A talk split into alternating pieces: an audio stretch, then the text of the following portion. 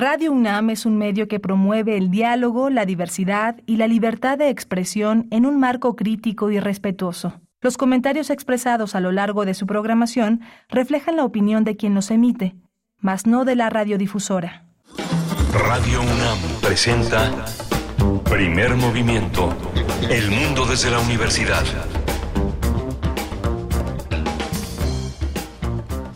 Hola, buenos días. Ya es eh, ya son las 7 de la mañana con 6 minutos en este mayo 12 viernes, ya es viernes y estamos aquí en Primer Movimiento en Radio UNAM en Adolfo Prieto 133 en la Colonia del Valle haciendo comunidad con ustedes, con un equipo que hay al frente de eh, de, esta, de esta producción hace posible los contenidos de este día. Rodrigo Aguilar está en la producción ejecutiva, hoy está Andrés Ramírez en los controles técnicos y mi compañera Berenice Camacho al frente de la conducción. Berenice, buenos días. Ya es viernes, Miguel Ángel Quemain, muy buenos días, qué gusto estar contigo aquí en la cabina de FM de Radio UNAM. Les saludamos en vivo a través del 96.1 de la frecuencia modulada y en 860 de amplitud modulada, también en la web www.radio.unam.mx e igualmente en redes sociales donde pueden enviar esta mañana de viernes sus complacencias musicales. Así es que les estamos leyendo, estaremos con ustedes hasta las 10 de la mañana y vamos a iniciar hoy. Hoy la, eh, pues la programación de este espacio trae muchas propuestas culturales para ustedes. Vamos a empezar con una propuesta teatral. Se trata de Soy lo Prohibido. Estaremos conversando con eh, el dramaturgo y actor, actor de esta obra, de esta propuesta, Soy lo Prohibido. Él es Pueblo López. Pueblo López va a estar con nosotros en unos momentos. Y vamos a tener un radioteatro que está dedicado este jueves del libro La libertad de ser distintos de Oscar de la Borbolla. Está en Descarga Cultura. Este libro, este cuento se encuentra en Random House. Eduardo Ruiz Aviñón es el director de la obra y la lectura es el propio Oscar de la Borbolla, así que va a ser muy interesante escuchar los tonos, los matices de un gran escritor. Y hacia la segunda hora celebramos con el Teatro Bar El Vicio sus 33 años de existencia y hay una propuesta, una propuesta, una cartelera para celebrar esta vida, estas poco más de tres décadas del vicio. Vamos a conversar con Cecilia Sotres. Ceci Sotres va a estar con nosotros, actriz, dramaturga, integrante de la compañía de cabaret Las Reinas Chulas y nos va a dar todos los detalles de las compañías y de los grupos que se han reunido y durante todo mayo estarán eh, pues eh, haciendo sus propuestas en el Teatro Bar El Vicio para festejar ese recinto y sus 33 años. Va a estar también la española, eh, la pianista española Ingrid Cusido. Tiene una gira, una gira por México. Va a ser muy interesante observar el conjunto de recitales de piano que ofrece. Eh, va a estar en el Festival Cervantino como parte de la, este, como parte de esta gran, gran propuesta que hizo el año pasado en Guanajuato toda una, toda una academia de piano que representa, que está representada por Ingrid y ha formado parte del Festival Academia de la Universidad de Guanajuato, en el Festival de Oaxaca. Es una festivalera profesional. Así es, vamos a tener también la poesía necesaria, no se la pueden perder después de las, poquito después de las nueve de la mañana, les voy a compartir una propuesta poética para iniciar el fin de semana y vamos a tener la final y la premiación del segundo concurso de canción feminista, una, una, actividad muy importante que da cuenta de la enorme creación de mujeres reflexionando sobre la gran problemática que hay en torno al, a, la, a, la, cuestión a la cuestión de la violencia, del poder, de la subordinación, una gran reflexión. Vamos a tratar el tema con Georgina Hughes, ella es jefa de la unidad académica de la Casa del Ajo. Sí, no se lo pierdan. El día de mañana es la final y, eh, bueno, es el segundo concurso de canción feminista que llega a su final y premiación. Vamos a estar por allá, Radio UNAM. Yo misma voy a estar en la conducción de ese programa, de ese espacio, de ese concurso en Casa del Lago. No se lo pierdan, 5 de la tarde. Y bueno, los detalles los vamos a tener, como has dicho, Miguel Ángel, con Georgina Hugues, quien es jefa de unidad académica de Casa del Lago. Vamos a ir con una primera propuesta musical, 7 con 9 minutos, y vamos a escuchar de esta artista mexicana de origen, ella es de Guadalajara. En septiembre próximo va a lanzar su nuevo material y vamos a tener una muestra, una muestra de ello, María Centeno, con esto que se titula Algo de ti. Me miras así y no sé si quererte cuando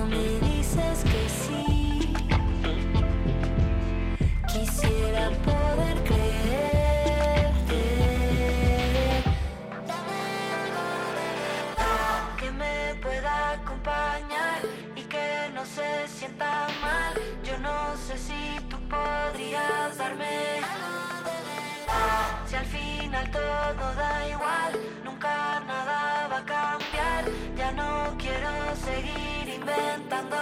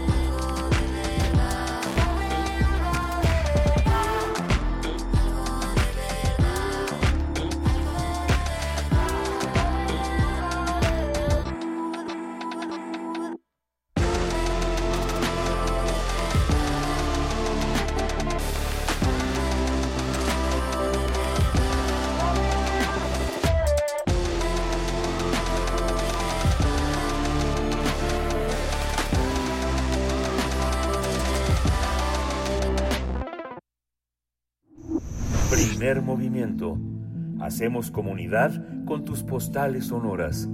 Envíalas a primermovimientounam.gmail.com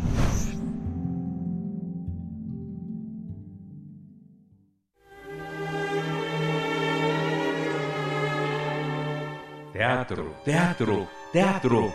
Corre el telón y disfruta de la función.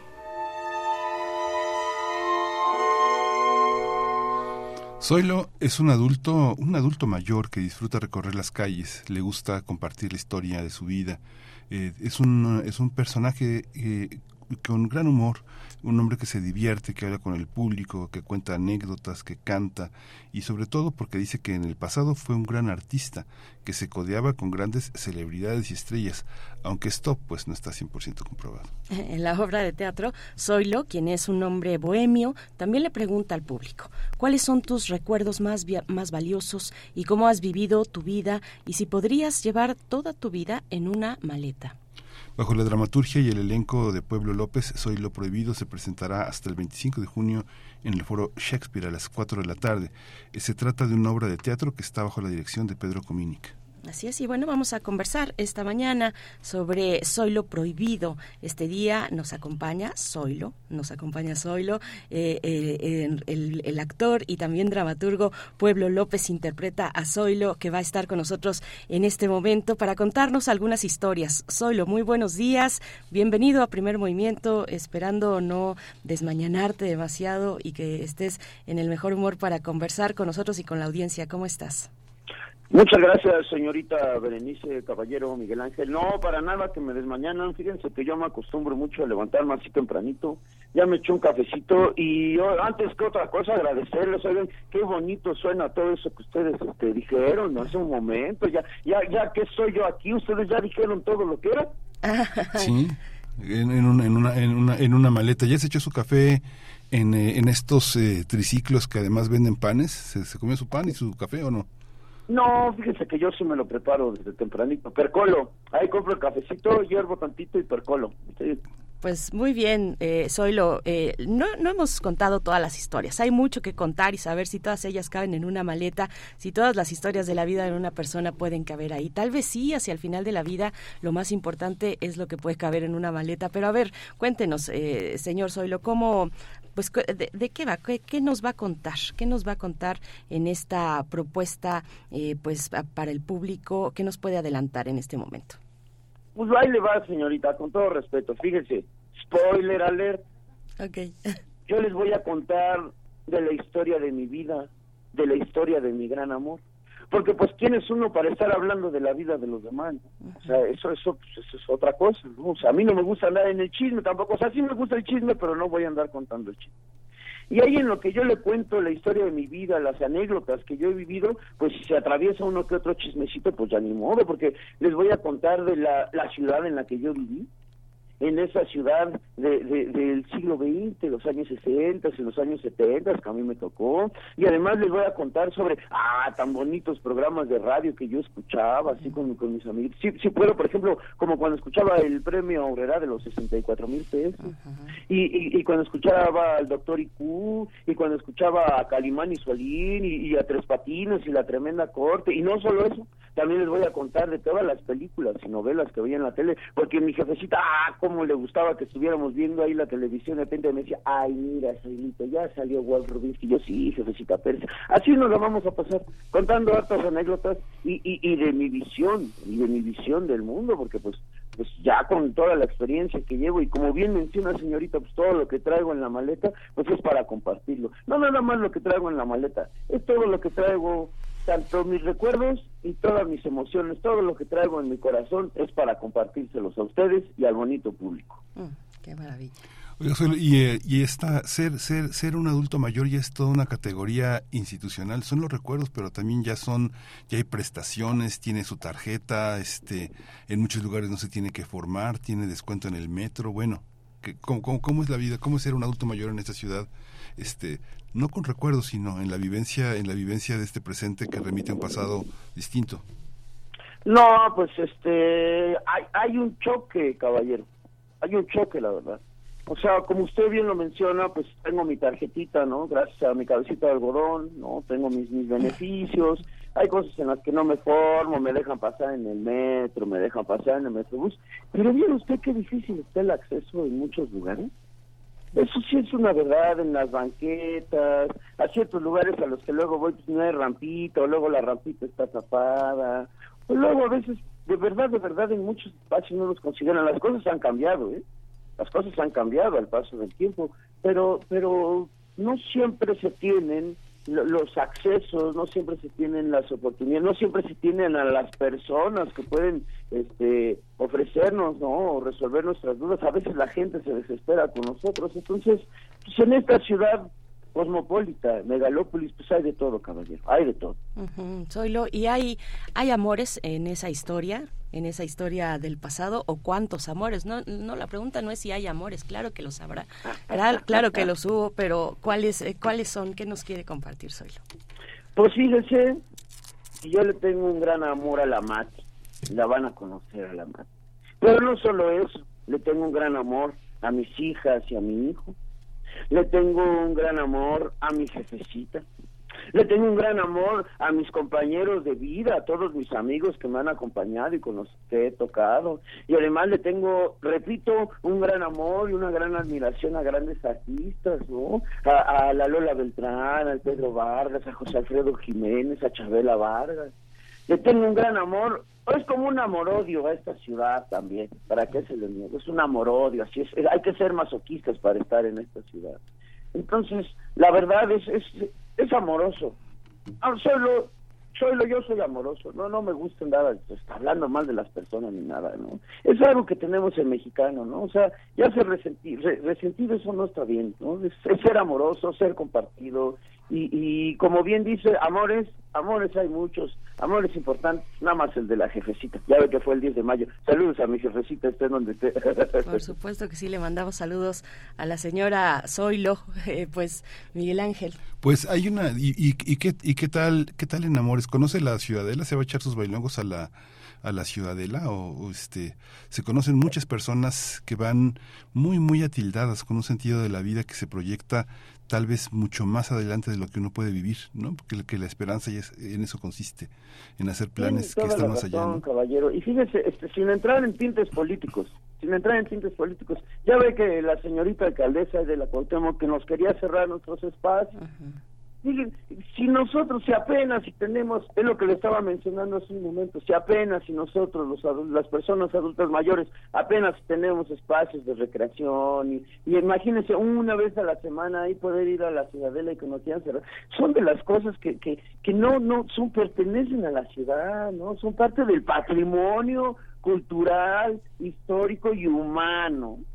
que tiene esta ciudad, ¿no? Y no nada más en la Ciudadela, o sea, también ahí en la Alameda y, este, en el parque, en Los Álamos, ahí, en, este, ahí cerquita de donde están ustedes, también ahí este, hay, hay actividades para personas adultas. La, la cuestión es preguntar, porque hay de todo, hay un poco de todo, pero sí, ¿no? Que no nos cierren ese tipo de espacios. La Ciudadela, echar baile ahí en Bellas Artes, ya ve cuántos salones cerraron, ya cerraron el Salón México y así, pues se van yendo, ni modo, es el pasado es el pasado. Y yo escuchaba que entonces hoy lo que le gusta la música, que le gustó también en su momento y ahora escucho también que el baile, y me imagino que en sus tiempos mozos fue eh, uno de los que le sacó brillo a la pista. A ver, ¿cómo se, cómo, cómo, eh, compártanos un poco cómo eran aquellos momentos, el México de los 60, con eh, pues esos, esos ritmos que empezaban a escandalizar a la sociedad y a las buenas conciencias, pero que se daba un buen bailongo popular a ver, cuéntenos, Oilo.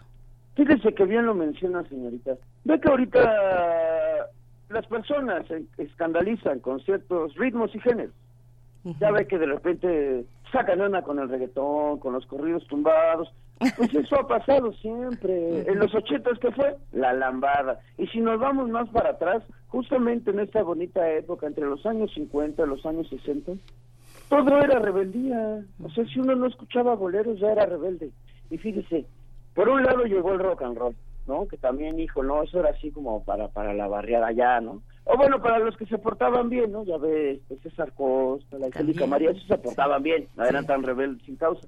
Pero a nosotros pues, siempre nos gustó el cha-cha-cha, la rumba, el son, los mambos, las cumbias, las salsas, no, hombre, pues imagínese toda esa diversidad de ritmos y de baile que hemos tenido y efectivamente, como usted bien menciona, aquí hay que hacerle de todo, de todo, que si de repente nos echan una quebradita, ahora una quebradita, que si de repente nos, no importa, ¿no? Ya a esta altura es total, no hay nada que perder. Pero tiene toda la razón, señorita, hay un bastante legado y bagaje musical, porque nosotros los mexicanos adaptamos los ritmos a nuestra manera, adaptamos los ritmos a nuestra manera, y este es un buen primer ejemplo. Digo, no es que yo me ponga ahí en lo histórico, pero gracias a toda esta llegada de, de, la música de Cuba por medio de Veracruz, pues por eso le debemos todos estos ritmos. Repito, el danzón, la chachachá, los rumbas, todo. Y se nos queda los bailadores, se nos quedan los bailadores y adaptamos los ritmos. Ya ve la cumbia también, que no es de nosotros, pero qué bien la tenemos adaptada. Sí, señorita, sí, me gusta mucho la música y además interpretar música también. Sí, y ya, ya, ya lo dijeron esos jovenazos de la maldita vecindad, que también fuiste pachuco, ¿no? Le dicen a su papá, así es que no nos escandalicemos tanto porque pues la música siempre, siempre nos ha movido de esa manera y pues y hay que disfrutarla, eh, Miguel Ángel. Sí, este, esto que comenta Berenice es, es muy interesante. ¿Qué cosas deja uno de ser con la edad? ¿Qué es lo que uno uno, uno abandona. Eh, fue pachuco, fue este bailador, fue deportista. ¿Qué es lo que, qué es lo que queda con el, con el paso de los años y cómo, cómo logró, cuéntenos pueblo, cómo logró tener un, un escenario en el Foro Shakespeare a las 4 de la tarde? Este, ¿Qué les dijo como para que le abran un espacio y se ponga ahí a contarle su vida? ¿Qué, qué, qué, qué hay de interesante en eso? Fíjense, contestando su primera pregunta, pues este quedan muchos recuerdos, ¿no? Ya cuando uno es grande queda cascarón, pero altos recuerdos. Entonces ahí va. Y un cascarón, pues yo espero que esté en, buen estado. Y ahora le iba a decir, caballero, este, la función es a las seis de la tarde, ¿eh? No sé, no sé quién ah. le dijo que a las cuatro, pues a las seis de la tarde. Ya veo cómo la gente, cómo dice cosas. Sí, pues, es ahí en el foro Shakespeare. Fíjese, este, caballero, que yo conozco a, a los encargados del foro Shakespeare. Yo sí conozco a personas de la farándula y de los espectáculos conozco a la señorita Itori y al maestro Bruno, pero fíjense que el año pasado sacaron una convocatoria en el internet. Yo no le sé muy bien esas cosas, ¿no? Y le pedí este, al joven Pueblo López que me ayudara a, juntar toda una serie de documentos. Tampoco son tan complejos, pero es una serie de documentos. Entonces metimos los documentos así como de qué va esto, qué queremos contar, qué horarios, no, todos, todas esas cosas burocráticas y, y, y administrativas, y qué cree que nos quedamos. Pero eso no solo fue a lo primero que nos quedamos, porque en 2021, fíjense que nos quedamos en el sistema de apoyos a la creación y proyectos culturales, SAC-PC antes FAUCA, entonces de ahí sale este proyecto, ¿eh? O sea, el joven Pueblo López es así como, como aguerrido, es aguerrido y administrativo y le gusta todo esto. Entonces, por eso, con todo este proceso, como ya es un restreno, ya se dieron varias funciones. Zoilo se ha presentado en diferentes asilos, Zoilo se presentó en la Casa del Actor, Zoilo dio 12 funciones en el 77 Centro Cultural Autogestivo que también lleva eh, Shakespeare y CIA. Entonces, es así, es así. Ojalá se quede en la Muestra Nacional de Teatro, ¿no? También ahí ya metimos los papeles. Ojalá se quede en el Festival Internacional de Cabaret. Uno nunca sabe, ¿no? Ahí nada más es una cuestión administrativa. A mí la verdad no me gusta. A mí lo, que me gusta es la bohemia. sí, Zoilo. Don Zoilo, pues le mandamos un saludo eh, al joven Pueblo López, que, que pues además de ser talentoso, de saberle a esto de, de los escenarios y de los espacios y de los estímulos, además de ello apoya a, a, los adultos, a los adultos mayores. ¿Cómo prefiere que le, usted se siente adulto mayor, anciano, viejo, como o, o un hombre en plenitud de su vida? Y eso de hombre en plenitud está bien, pero me puede decir viejito, ¿eh? No se preocupe. Sí, no pasa nada. Don Pero entonces, este, este joven Pueblo López también pues ha estado ahí eh, pues confabulando con, con Pedro Cominic para que todo esto suceda, para que todo esto suceda, para que eh, quien se acerque se divierta mucho en este monólogo musical cabaretero que es Soy lo Prohibido, con usted, Don Zoilo, como estrella en el escenario. Ey, ey, mire qué bien suena. Es un escenario chiquito pero bonito e íntimo. Ustedes pueden ir ahí, este, el lugar se llama, o sea, está en el Foro Shakespeare, en el lugar que se llama La Bambalina. Ustedes pueden degustar alimentos y bebidas de primera calidad. El teatro es muy íntimo, y muy bonito, van a ver, y cabemos poquitos, pero poquitos pero sinceros. Como usted bien menciona, señorita, la dirección corrió a, cargo del maestro Pedro Cominic, un experto en el cabaret durante mucho tiempo. De repente dijo, órale, vale, entra la señorita Gabriela Gallardo en la asesoría dramatúrgica, el diseño de caracterización del maestro Carlos Guizar, el diseño de vestuario de la maestra Brisa Alonso y un equipo, un equipo muy grande, como en la asistencia general la maestra Tania Cabañé y el maestro Ever Zárate que nos ayuda en el RP y difusión, porque yo solito no puedo, ¿eh? yo ya me canso, ya me canso, ya a esta altura necesitamos un equipo de profesionales y expertos en el hacer y en el quehacer teatral para poder acercarnos a ustedes.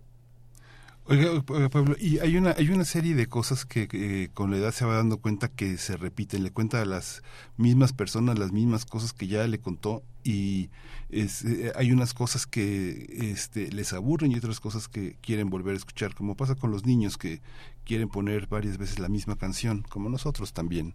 Pero, ah. pero, pero eh, hay, hay un guion, se improvisa todo el tiempo, este, va usted midiéndole la temperatura a la atención del público. ¿Cómo, ¿Cómo se hace de una escucha? Yo creo que es de lo más difícil que no, de por sí es, cuesta mucho trabajo encontrar gente que escuche y a uno mismo le cuesta trabajo. ¿Cómo encontrar, cómo encontrar ese, esa conexión a partir de lo que cuenta de su vida? Oiga, qué, qué difícil me la puso, pero contestando a sus tres opciones, son las tres. Existe un guion de principio a fin, existe improvisación y sobre todo también hay que irle midiendo, como usted dijo, el agua a los camotes al público, ¿no? Porque también de repente es así.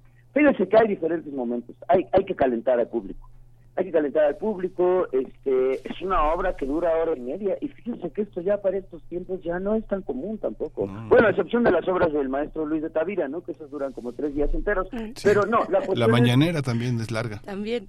Híjole, no me toque ese tema, pero sí es cierto. Es más, imagínense que nos prestaran a nosotros la mañanera, qué bonito programa podríamos hacer así de variedad. O sea, con todo respeto para el señor presidente, pero imagínense qué bonito programa de variedad y todo. Pero lo que le estaba mencionando con respecto del público, el público es muy variado. El público es, muy, es muy, apenas estaba mencionando, qué bonito es, haciendo un paréntesis, qué bonito es, por ejemplo, poder utilizar este medio, este medio tradicional que es la radio, para invitar a las personas al teatro y que las personas se acerquen al teatro y por hora y media se desconecten de, la realidad, de la realidad y de que a todos nos aqueja. Entonces, el público es muy variado. este espectáculo está pensando para adolescentes y adultos, para adolescentes adultos, no está en específico pensado para las personas adultas mayores, pero ¿qué creen que se acercan? Se acercan, les da curiosidad, este, les interesa y justamente como usted lo menciona, para poder mantener la atención durante hora y media, pues este, ya en esos tiempos es difícil, ¿eh? Vea usted a la chamacada, este, con el TikTok y todo eso, 10 segundos y ya se nos fue la atención. Entonces, es un objetivo también de, los creativos, intentar hacer este teatro de antes, con todas sus especificaciones, entonces tengo que cantar, tengo que bailar, tengo que improvisar, tengo que este, hacer rap, tengo que hacer tururú, todo lo que sea para que el público se mantenga cautivo. Nunca lo había pensado, ¿eh? Este, gracias por este, por este, esta reflexión, caballero. No, y pues a mí ya me dejaron pensando también de la mañanera, porque ahí también hay guion, pero también hay improvisación e incluso a veces hay música. Y la música, la música es pues un instrumento inmejorable para comunicar todo lo que uno quiera comunicar. Y en este, en, esta propuesta, en este precisamente monólogo musical cabaretero de usted, Soylo, Soy lo prohibido, así se llama, a cargo en la dirección Pedro Cominic, eh, que, tendrá lugar los domingos de mayo y junio, ya, ya arrancaron, ya se han presentado en la escena, don Zoilo, ya ha estado usted ahí eh, compartiendo con el público, los domingos a las 18 horas en el Foro Shakespeare, en Zamora 7, Colonia Condesa, en Ciudad de México. Pero entonces la música es un monólogo musical y cabaretero ¿Cuál es la, eh, pues, la selección de canciones? ¿Qué nos quiere decir Don Zoilo con estas eh, propuestas musicales que va a acercar a la gente? Recordar un poco aquellos ayeres de, la capital en los años 50, 60. A ver, hay un poco de todo. También nos dijo un poco de hip hop. Le entra usted a todo, Don Zoilo. A ver, cuéntenos. Este, sí, sí, sí. Fíjense que eh, qué bonito, qué bonito que esto del monólogo musical cabaretero funciona para explicar muy bien. Fíjense que dentro del repertorio musical nos vamos a echar algunos clásicos como este 100 años, Bonita del maestro Luis Alcaraz, pero pero este, soy un poco irreverente y van a escuchar La Chona con la letra de Ojalá del maestro Silvio Rodríguez. Van a escuchar una gatita que le gusta el mambo, porque finalmente si tuvo tantos problemas de derechos de autor, pues nosotros también no tenemos. Ah, una canción muy bonita, canciones muy bonitas del maestro Oscar Chávez, ya ven, cuando, cuando estaba en esta de tú y yo, nosotros dos, fuera del mundo, fuera del mundo, fuera del mundo, porque me gusta esa película, la de los caipanes, spoiler esa película me gusta, y también que creo que hay música original, música original de, de, de, de, mi propia autoría, porque a lo largo del tiempo también mucho, entonces ustedes van a conocer el corrido del Zoilo, un bolerito así, terminando acá, de esos boleritos sentidos, entonces, si hacemos un recorrido, como bien menciono, un poquito de hip hop, así variadito, ustedes van a escuchar, eh, hay de todo, hay de todo para todos. Hay una cumbiecita también, la del paso del gigante. Ay, cómo no, no podría faltar la cumbia, su majestad la cumbia, Miguel. Sí, la cumbia, y bueno, pues eh, le, le, damos las gracias, pueblo, por, estar, por esta oportunidad de conversar con usted. Es una oportunidad también de reflexionar sobre las posibilidades que la edad nos, nos, nos ofrece cuando eh, se va llegando a esa, a, esa, a esa parte de la vida en la que mucha gente piensa que muchas de las facultades eh, se acabaron, pero vienen otras posibilidades, otros otros encuentros, así que bueno, va a ser una una posibilidad de ver en qué consiste el futuro de todos, porque todos estamos en esa en esa carrera. Ojalá, ojalá se pueda llegar a viejo eh, en buen estado y con buen humor como usted. No, pues es mucha reflexión, ¿eh? Este, de ahí surge el espectáculo. eso que usted acaba de decir es la tesis de esto. Maravilloso. Pues ahora que mencionaba también eh, don Zoilo al maestro Oscar Chávez, a él también le gustaba la radio. Y no solo le gustaba la radio, sino que hacía radio, y no solo radio, sino radioteatros. Aquí en esta misma emisora eh, tenemos una colección muy importante de, de, de, varios, eh, de varios, de varios volúmenes, digamos, de el maestro Oscar Chávez que, que estuvo por acá dirigiendo, pero también eh, en la actuación de radioteatros, pues con un trabajo muy, muy interesante en Radio UNAM, en Radio Universidad, que era antes, Y, bueno, pues ahora que, lo mencionó me vino, me vino a la mente un, último comentario, don Zoilo, eh, pues para, para aquellos que, que escuchan la radio, que nos están escuchando, que le escuchan a usted, eh, una invitación de acercarse a esta propuesta, a este, pues, eh, a este conjunto de elementos que, que, que de verdad suenan muy bien, un monólogo musical cabaretero y finalmente pues son, son escuchas de la radio, así como usted lo es y lo fue también eh, en aquellos años. Así es que, bueno, a ver, cuéntenos un poquito. Rapidísimo, entonces, oiga, ese material del maestro hay que compartirlo, si no lo tienen digital hay que digitalizarlo, eso, eso es patrimonio. Muy bien, para eh, que ustedes se acerquen y puedan ver qué es esto de Soy lo Prohibido, monólogo musical cabaretero, los invito a que sigan las redes sociales del maestro Pueblo López. Lo pueden encontrar como arroba Pueblo López en Facebook, Instagram, YouTube, Twitter y TikTok. Acérquense, por favor, a conocerme, a mí, a Zoilo.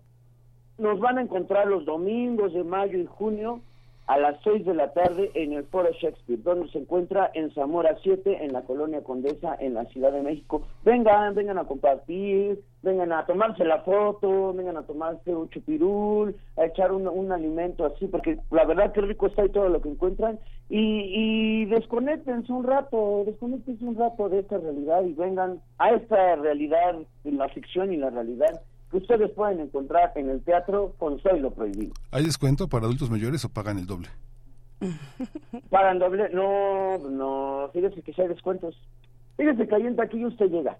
Usted llega a taquilla con la señorita Majo y ahí lo que, lo que usted traiga. O sea, si por ejemplo, si quiere un 50% es muy fácil, nada más ve la primera parte de la obra. o la segunda. o la segunda. ahí, no hay problema, que nada más cinco pesitos la primera canción, vámonos. Pero sí, no, hay descuentos para estudiantes para profesores y para personas adultas mayores. Muchas gracias. Muy bien, don Zoilo, pues nos saluda al joven Pueblo López, eh, que, luego se dé otra vuelta por acá, que le mandamos muchos saludos, que qué eh, grato eh, pues que esté en todo impulsando estos proyectos de los adultos mayores como usted, don Zoilo, y también pues el, talento de Pedro Comini, que en la dirección de este monólogo musical cabaretero, pues ahí estaremos en el Foro Shakespeare los domingos de mayo y de junio también a las 18 horas. Zamora 7, Colonia Condesa. Muchas gracias, don Soy. Al contrario, Berenice, Miguel Ángel, les agradezco mucho esta oportunidad y estamos a la orden. Muchas gracias. Y fíjese, don Zoilo, antes de despedir, porque por acá, hoy, hoy usted no lo sabe, pero aquí en primer movimiento los viernes son de complacencias musicales. Entonces, los radioescuchas, la audiencia pone la música y precisamente doña Carmen Valencia nos está pidiendo Amor de mis amores. Yo creo que a usted en su juventud le gustó bastante la música de Agustín Lara, ¿no? El maestro Agustín Lara, no, hombre, me voy a poner a llorar. No, no, no, o sea, sí me gusta, pero un gusto. ¿Cómo se llama la señorita que pidió la canción? Carmen Valencia. Carmen Valencia, usted ha pedido una de las canciones más bonitas y aquí en primer movimiento le van a dedicar para usted Amor de mis amores del maestro, del maestro Agustín Lara. Por supuesto que bueno que la señorita Carmen Valencia se la dedica, eh, eh, bueno está la pide en memoria de su mamá, Así es que ahora que venimos justo el 10 de mayo, pues viene muy bien para en memoria de la madre de la señorita Carmen Valencia, va Amor de mis amores de Agustín Lara y para todas las mamás también que nos están escuchando de una vez. Muchas gracias, don Zoilo. Al contrario, ustedes. Hasta pronto. Hasta pronto. Vamos con música.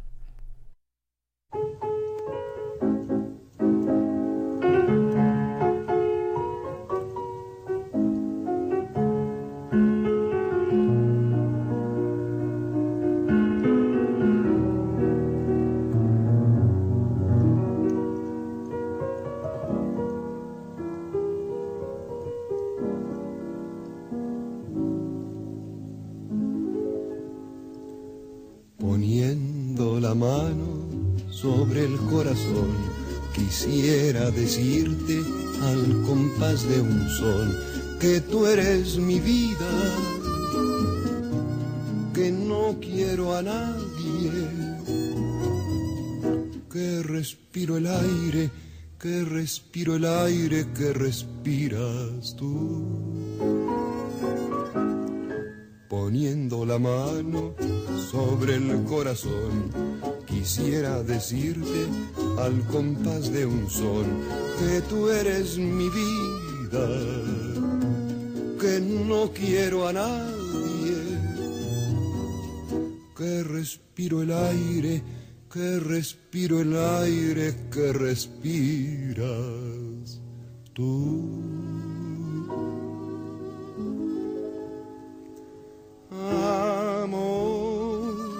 De mis amores, sangre de mi alma, regálame las flores de la esperanza.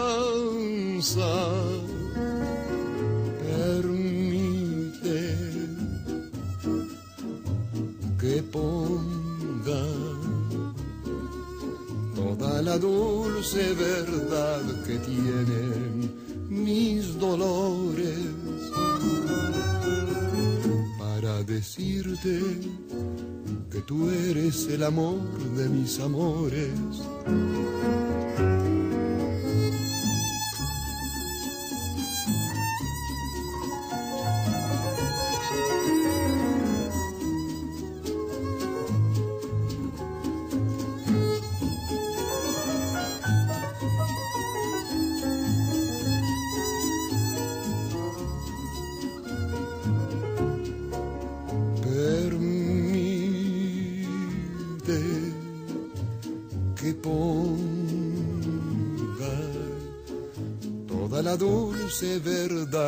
Que tienen mis dolores para decirte que tú eres el amor de mis amores.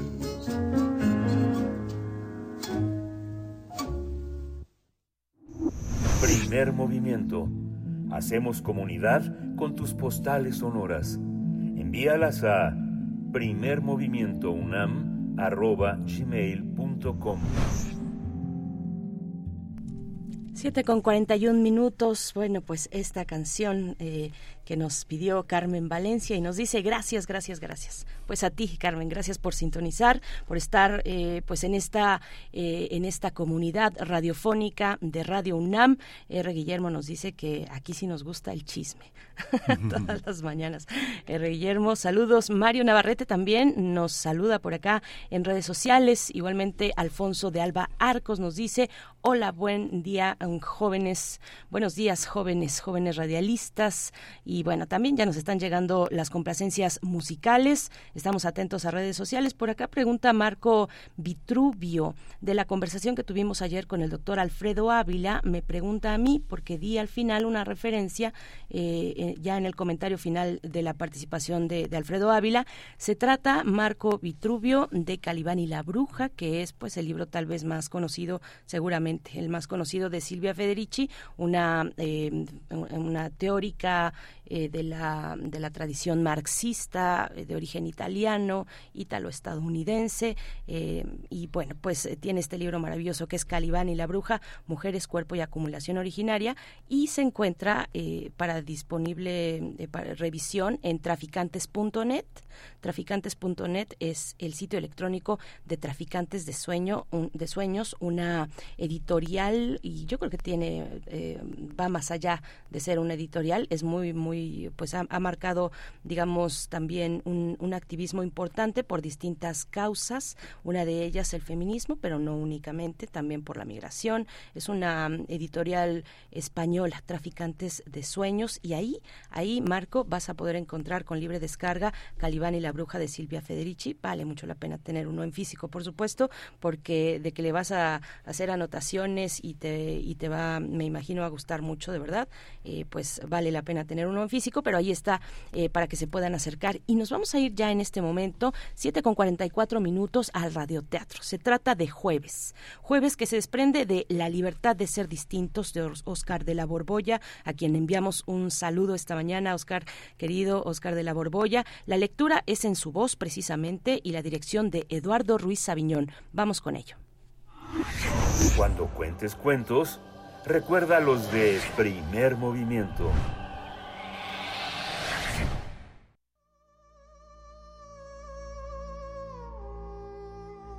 La libertad de ser distinto, Óscar de la Borbolla, jueves.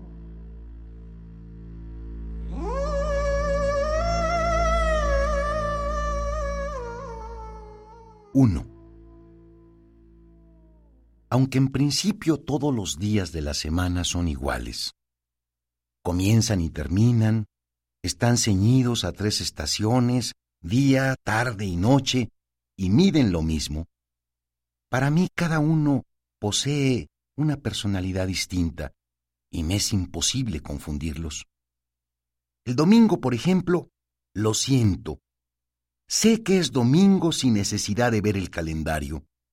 Algo tiene de holganza y de sábanas tibias, de ruinosa rutina familiar. Los lunes también los distingo con absoluta nitidez, pues empiezan con el chirrido de un cruel despertador y de pronto todo corre demasiado a prisa. Me resulta increíble que haya quienes no sepan que ya es viernes. Los viernes uno suele amanecer contento y con la sensación de que la vida existe. Los martes, en cambio, son extremadamente huecos, lánguidos, casi tan sosos como los domingos, pero uno sabe que son martes, porque los martes son tristísimos. Los miércoles para mí podrían desaparecer de la lista, pues son únicamente productivos. Son los días en los que uno ya está hecho a la costumbre laboral y no protesta, sino que da de sí. Los sábados, por su parte, son otra cosa, o al menos lo fueron antes de fundirse con los domingos, porque los sábados eran unos días en los que desertaba de mi vida y lograba acampar en una realidad que no era mía. Con todo, los jueves son los días que más aprecio, pues por azar o por destino resulta que siempre ha sido en jueves cuando ocurren las cosas que me cambian la vida. Visto secamente, quiero decir con mirada estadística, los jueves tienen la misma probabilidad que los martes, los miércoles o cualquier otro día. Sin embargo, en mi caso, la importancia fatídica de lo que me pasa en jueves ha hecho que todas las semanas los espere con ansia. César Vallejo dijo que moriría un jueves y yo comparto ese presentimiento. 2. Fue un jueves cuando perdí la inocencia. El día se me quedó marcado no por lo memorable de la experiencia, sino porque mi novia de la secundaria solía decir, soy huérfana los jueves. Ese día sus padres, nunca supe la causa, se ausentaban desde temprano y regresaban hasta pasada la medianoche. Ella se alegraba enormemente, pues no era igual estar la tarde juntos bajo la vigilancia de sus padres, o hacer la tarea de matemáticas con la zozobra de que en cualquier momento se asomaran, que tener la casa vacía para nosotros. Un lunes me anunció su decisión. El jueves será el día me dijo con una voz mitad de niña y mitad de adulta. Y a mí, obviamente, se me hizo más grande aquel vacío de estómago con el que viví toda mi pubertad. Insisto en que la experiencia no fue despampanante, pero en aquel tiempo la creí grandiosa, pues al no tener con qué compararla, era el absoluto aunque fuera un absoluto pálido y sin chiste, como suelen ser todos los absolutos y por la misma causa. Me sirvió para inaugurar el aspecto interactivo de mi vida erótica, aunque más para percatarme de la importancia de los jueves. 3. Hacia finales de mi adolescencia ya estaba convencido del valor de los jueves y sobre todo de que para mí tenían una carga de buena fortuna. Había una compañera de la preparatoria que me gustaba y armé todo lo necesario para que un amigo me la presentara un jueves. Ella, sin embargo, no mostró ningún interés, y eso que yo me esforzaba todos los días, incluidos los domingos, por complacerla.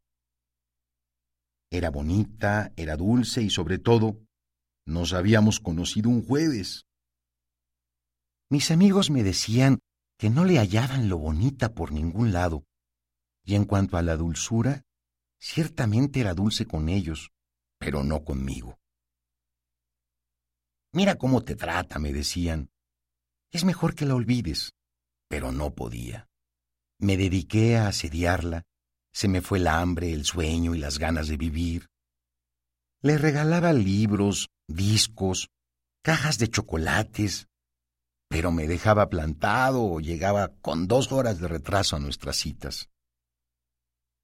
Un jueves, creyendo que estaban de mi lado los augurios, decidí tomarla de las manos y besarla. Me apartó con disgusto. Le expliqué todo lo que sentía por ella, incluida, por supuesto, mi creencia en los jueves. Me escuchó con atención, y debo reconocerlo, fue la única vez que se portó dulcemente conmigo. Ese es nuestro problema, dijo. Y apretando mi mano agregó, En verdad lo siento. Ojalá nos hubiéramos conocido un viernes. ¿Un viernes? repetí decepcionado. Sí, para mí los días decisivos son los viernes. 4. Una de mis peores pesadillas fue soñar con un mundo donde las semanas carecían de jueves. No era un sueño estrafalario, sino hiperrealista, donde simplemente ocurría lo que suele ocurrir todos los días, todos los días que no son jueves. Desperté agitado y fui a la cocina a revisar el almanaque. Miré el mes de marzo y descubrí que las semanas eran más angostas. Obviamente faltaba el espacio destinado a los jueves. Y lo mismo pasaba con los demás meses. Estoy dormido, estoy sonámbulo, me dije, y regresé a la cama a terminar ese mal sueño. Al día siguiente desperté de veras, y al asomarme al almanaque, ahí estaban los jueves. Me tranquilicé y con el ánimo recuperado asumí mi vida. En esa época trabajaba formando una revista y apenas si me quedaba tiempo para cumplir a la carrera con mis funciones básicas. Comer, dormir. Los días y las noches se me iban reparando ripios y quitando erratas, persiguiendo colaboradores, discutiendo el número siguiente, buscando ilustraciones, maldiciendo a los negativeros y a los distribuidores. Un jueves, por fortuna, levanté la vista de unas galeras donde estaba buceando. Vi el calendario y me di cuenta de que habían transcurrido doce meses desde mi pesadilla. No solo los jueves, sino las semanas enteras habían adelgazado tanto que a todo ese maldito año anoréxico solo le había cabido trabajo. Redacté con faltas de ortografía mi renuncia y sintiendo que la sangre volvía a dar de vueltas por mi cuerpo, la firmé y la feché en jueves con B grande.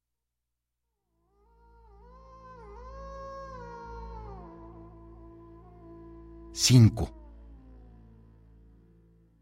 Y es que no solo a mí me fascinan los jueves, también le ocurre a la naturaleza. Las nubes de los jueves tienen siempre formas más alargadas.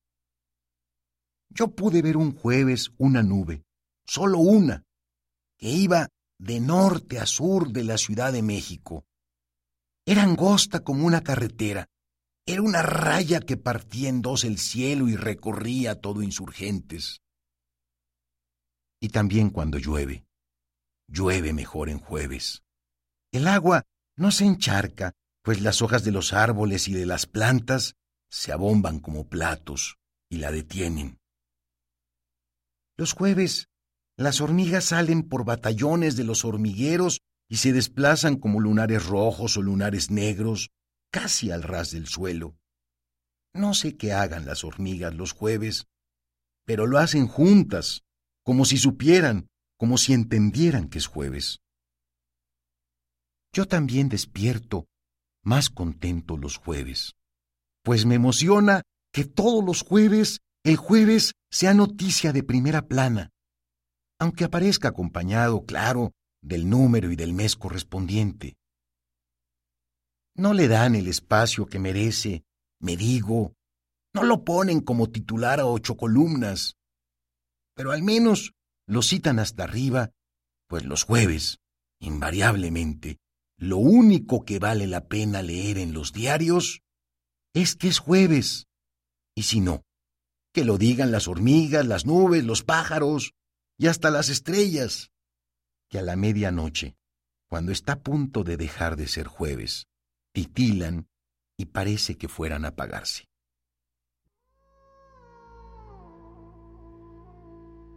Seis.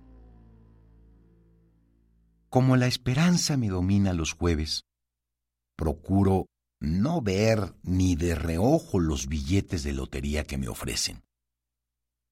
Una vez caí en la trampa de un billetero que me agitó diez millones de pesos en la cara. Le entregué todo mi sueldo sin pensar que el sorteo se llevaría a cabo al día siguiente. No me fue tan mal, sin embargo, y no solo porque la ilusión me duró todo el jueves, haciéndome vivir un sueño diurno en el que viajé por más países que si realmente hubiera ganado el primer premio, sino porque horas más tarde, ese mismo jueves, me asaltaron y yo no traía nada conmigo, salvo aquellos billetes de lotería que los asaltantes despreciaron.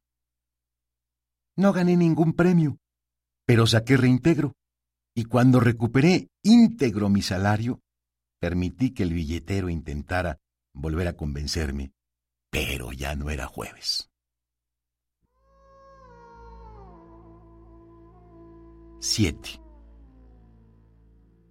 Como todos sabemos, las excepciones invalidan la regla. Así que hubo un jueves que entró al certamen de los días sin chispa. Los peores días de mi vida concursaban para ver cuál de ellos había sido el más insulso. Había miles de domingos anodinos, había viernes insípidos de esperas largas y expectativas incumplidas, y lunes raquíticos. Cuando todos los días intrascendentes estuvieron reunidos, llegó un jueves. Pero, ¿tú qué haces aquí? Preguntaron los sábados, los lunes y los viernes. Tú eres un jueves. ¿Cómo se te ocurre? Este concurso es para determinar cuál de nosotros es el día menos importante. Por eso, vengo a ganar, dijo tranquilamente el jueves.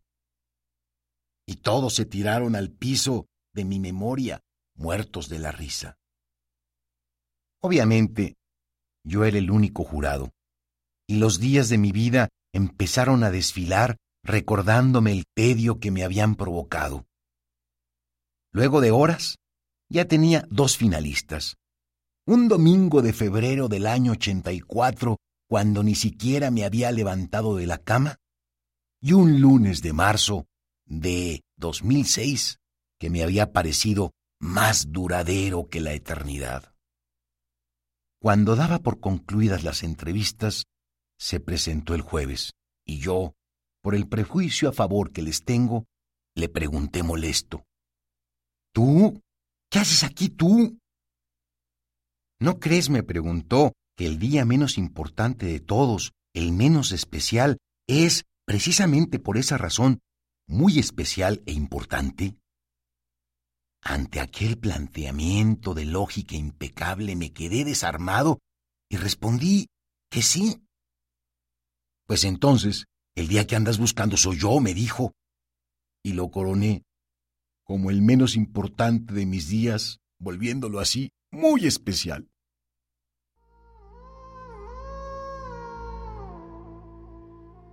Ocho.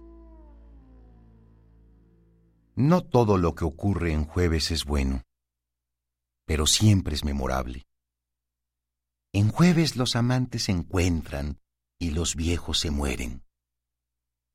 Son los días en que suceden más eclipses y más descarrilamientos de trenes. Mis mejores recuerdos van anclados a un jueves y los malos a jueves siniestros. Porque hay de jueves a jueves, pero ninguno resulta intrascendente. Fue un jueves cuando Arquímedes dio su grito de eureka y un marinero de Colón gritó tierra. Un jueves cuando Velázquez terminó las meninas y un jueves, pero del otro lado del planeta, cuando en el Polo Norte apareció la nieve. Si en la banda del tiempo solo hubiera jueves, la humanidad estaría siete veces más loca y yo setenta veces más contento. Pero como los jueves son tan solo un séptimo del tiempo, la humanidad está sencillamente loca y yo ligeramente cuerdo. Ya sé que es falso todo, pero lo que tampoco es cierto es mi amor por los jueves.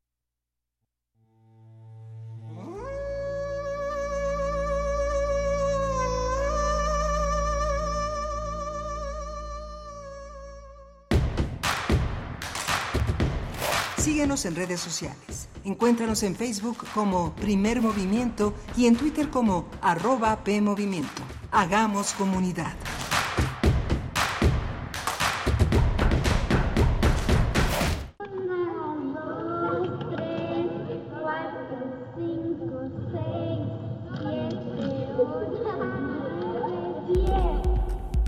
Entre las selvas de asfalto, las guerras y la desigualdad económica, los niños siguen jugando. Desde 1999, el artista Francis Salis ha documentado las prácticas de juego de las infancias alrededor del mundo. Juegos de Niños es una exposición que reúne 27 piezas audiovisuales y dos pinturas creando un ambicioso archivo en curso de prácticas urbanas que la modernización va desenterrando de la vida cotidiana hasta el 17 de septiembre del 2023 en el Museo Universitario Arte Contemporáneo, MUAC.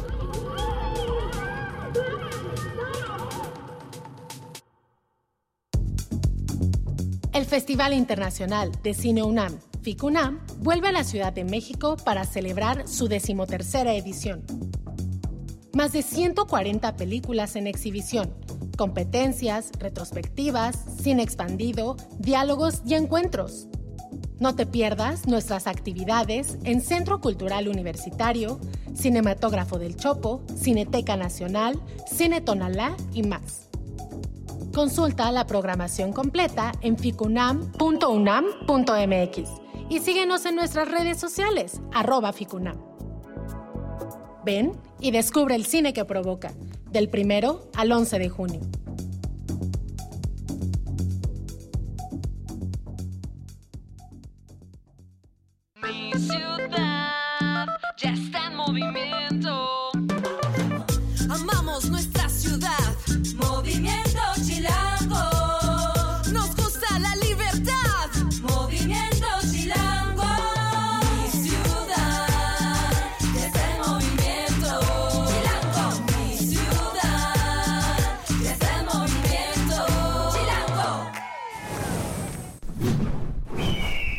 Movimiento Ciudadano. Saca, saca, saca. Ya entrados en la diversión, no falta quien saque. Pero la verdad, los inhalantes lo único que sacan es un daño cerebral irreversible, alucinaciones y desorientación. Es más grande el sufrimiento que causa su consumo que el dolor que lleva a inhalar un solvente. No te arriesgues. Si necesitas ayuda, llama a la línea de la vida, 800-911-2000. Secretaría de Gobernación. A México se le vive por su comida, se le entiende en sus paisajes, se le admira por sus colores y se le siente en su música. La Orquesta Filarmónica de la UNAM te invita al programa 4 de su segunda temporada 2023 en el que presentará un repertorio de sones y valses de México. Dios nunca muere, Club Verde, Alingo Lingo, Alejandra, El Carretero, Por los Caminos del Sur y Sobre las Olas, entre muchos otros. Director huésped, Eduardo Álvarez. Sábado 13 de mayo a las 20 horas y domingo 14 de mayo a las 12 horas en la Sala Nezahualcóyotl del Centro Cultural Universitario. OFUNAM.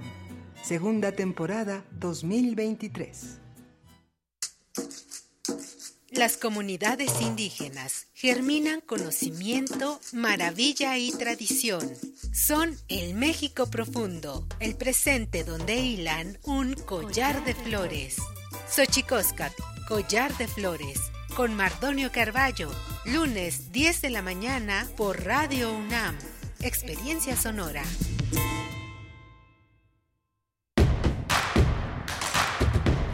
Encuentra la música de primer movimiento día a día en el Spotify de Radio UNAM y agréganos a tus favoritos.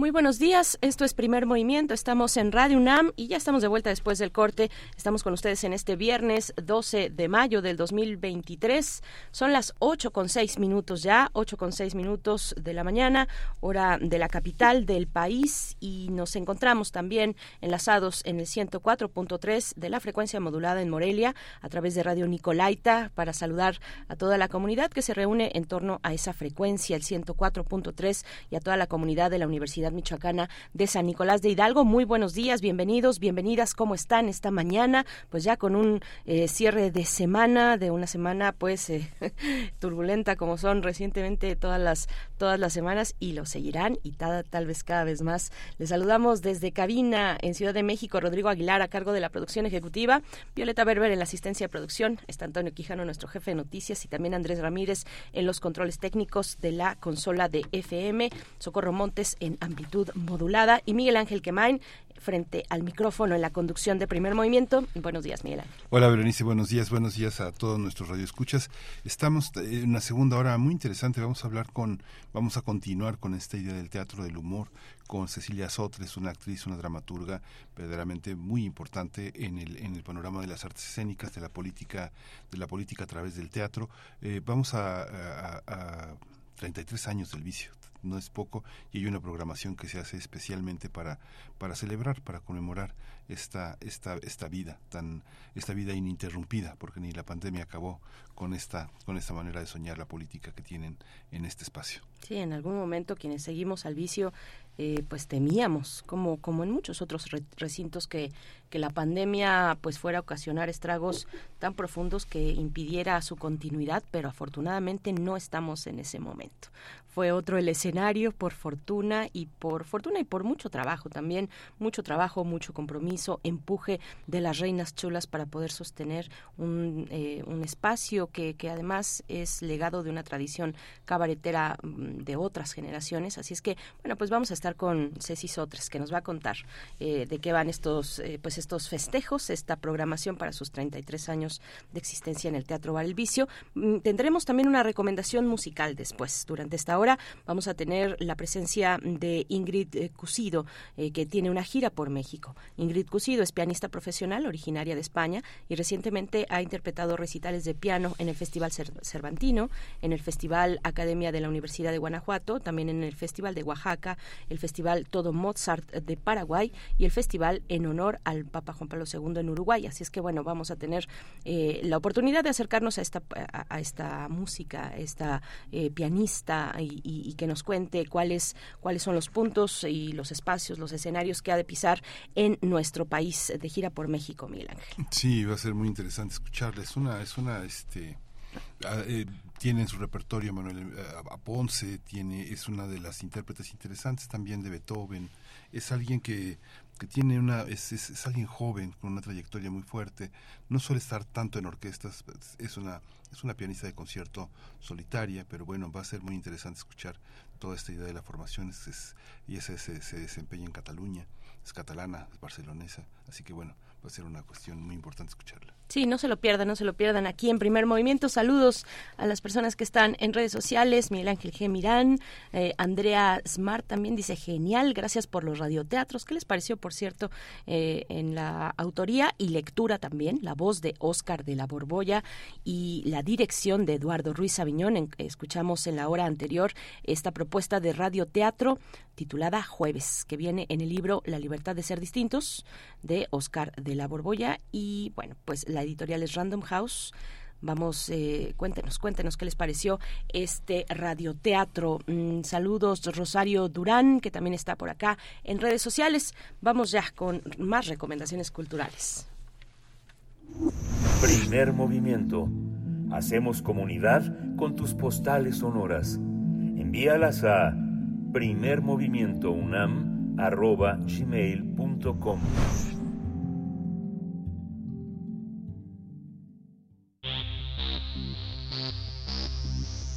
de festivales, ferias y más. Recomendaciones culturales. Con música, improvisación, performance, cabaret y mucha comedia, el Teatro Bar El Vicio presentará varias obras de teatro durante mayo.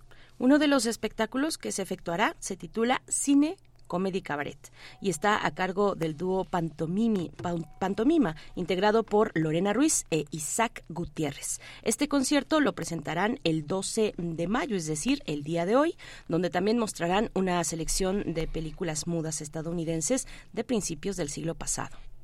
Por otra parte, Cristina Sotelo, Mayra Camacho y Carl López, de creación colectiva de Malinches Cabaret, tendrán una función especial de burlesque con Barbies, donde habrá humor, comedia, elegancia, glamour y la sensualidad del burlesque.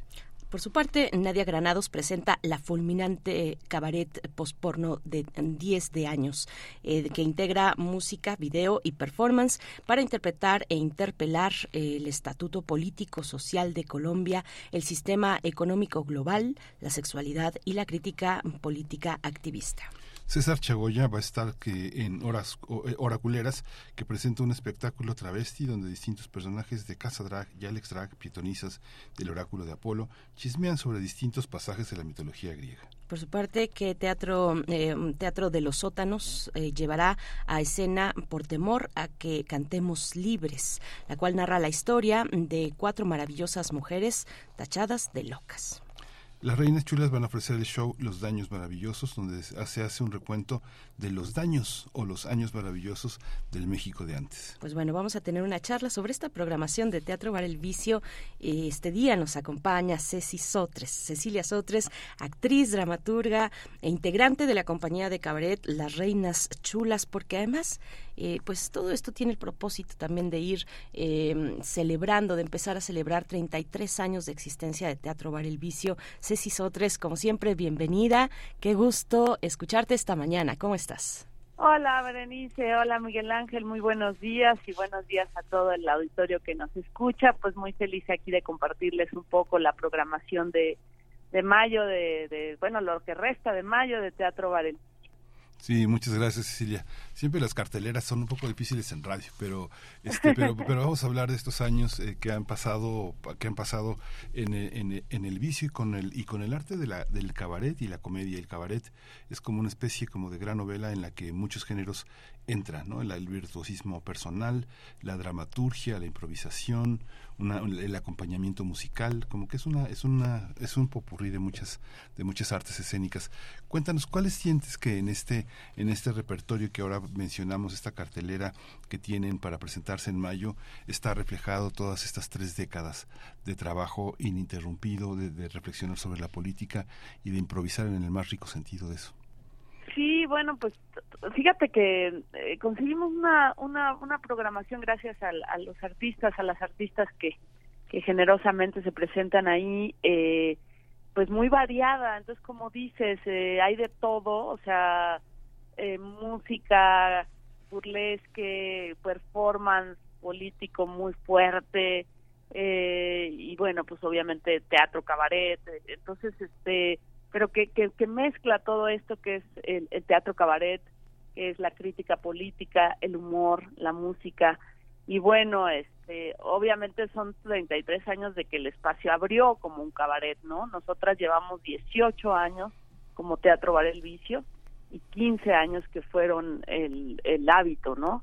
Con la batuta de Jesús Rodríguez y de, y de Liliana Felipe. Entonces, eh, efectivamente, el lugar cumple ya este año 33 años de ser un espacio de teatro cabaret.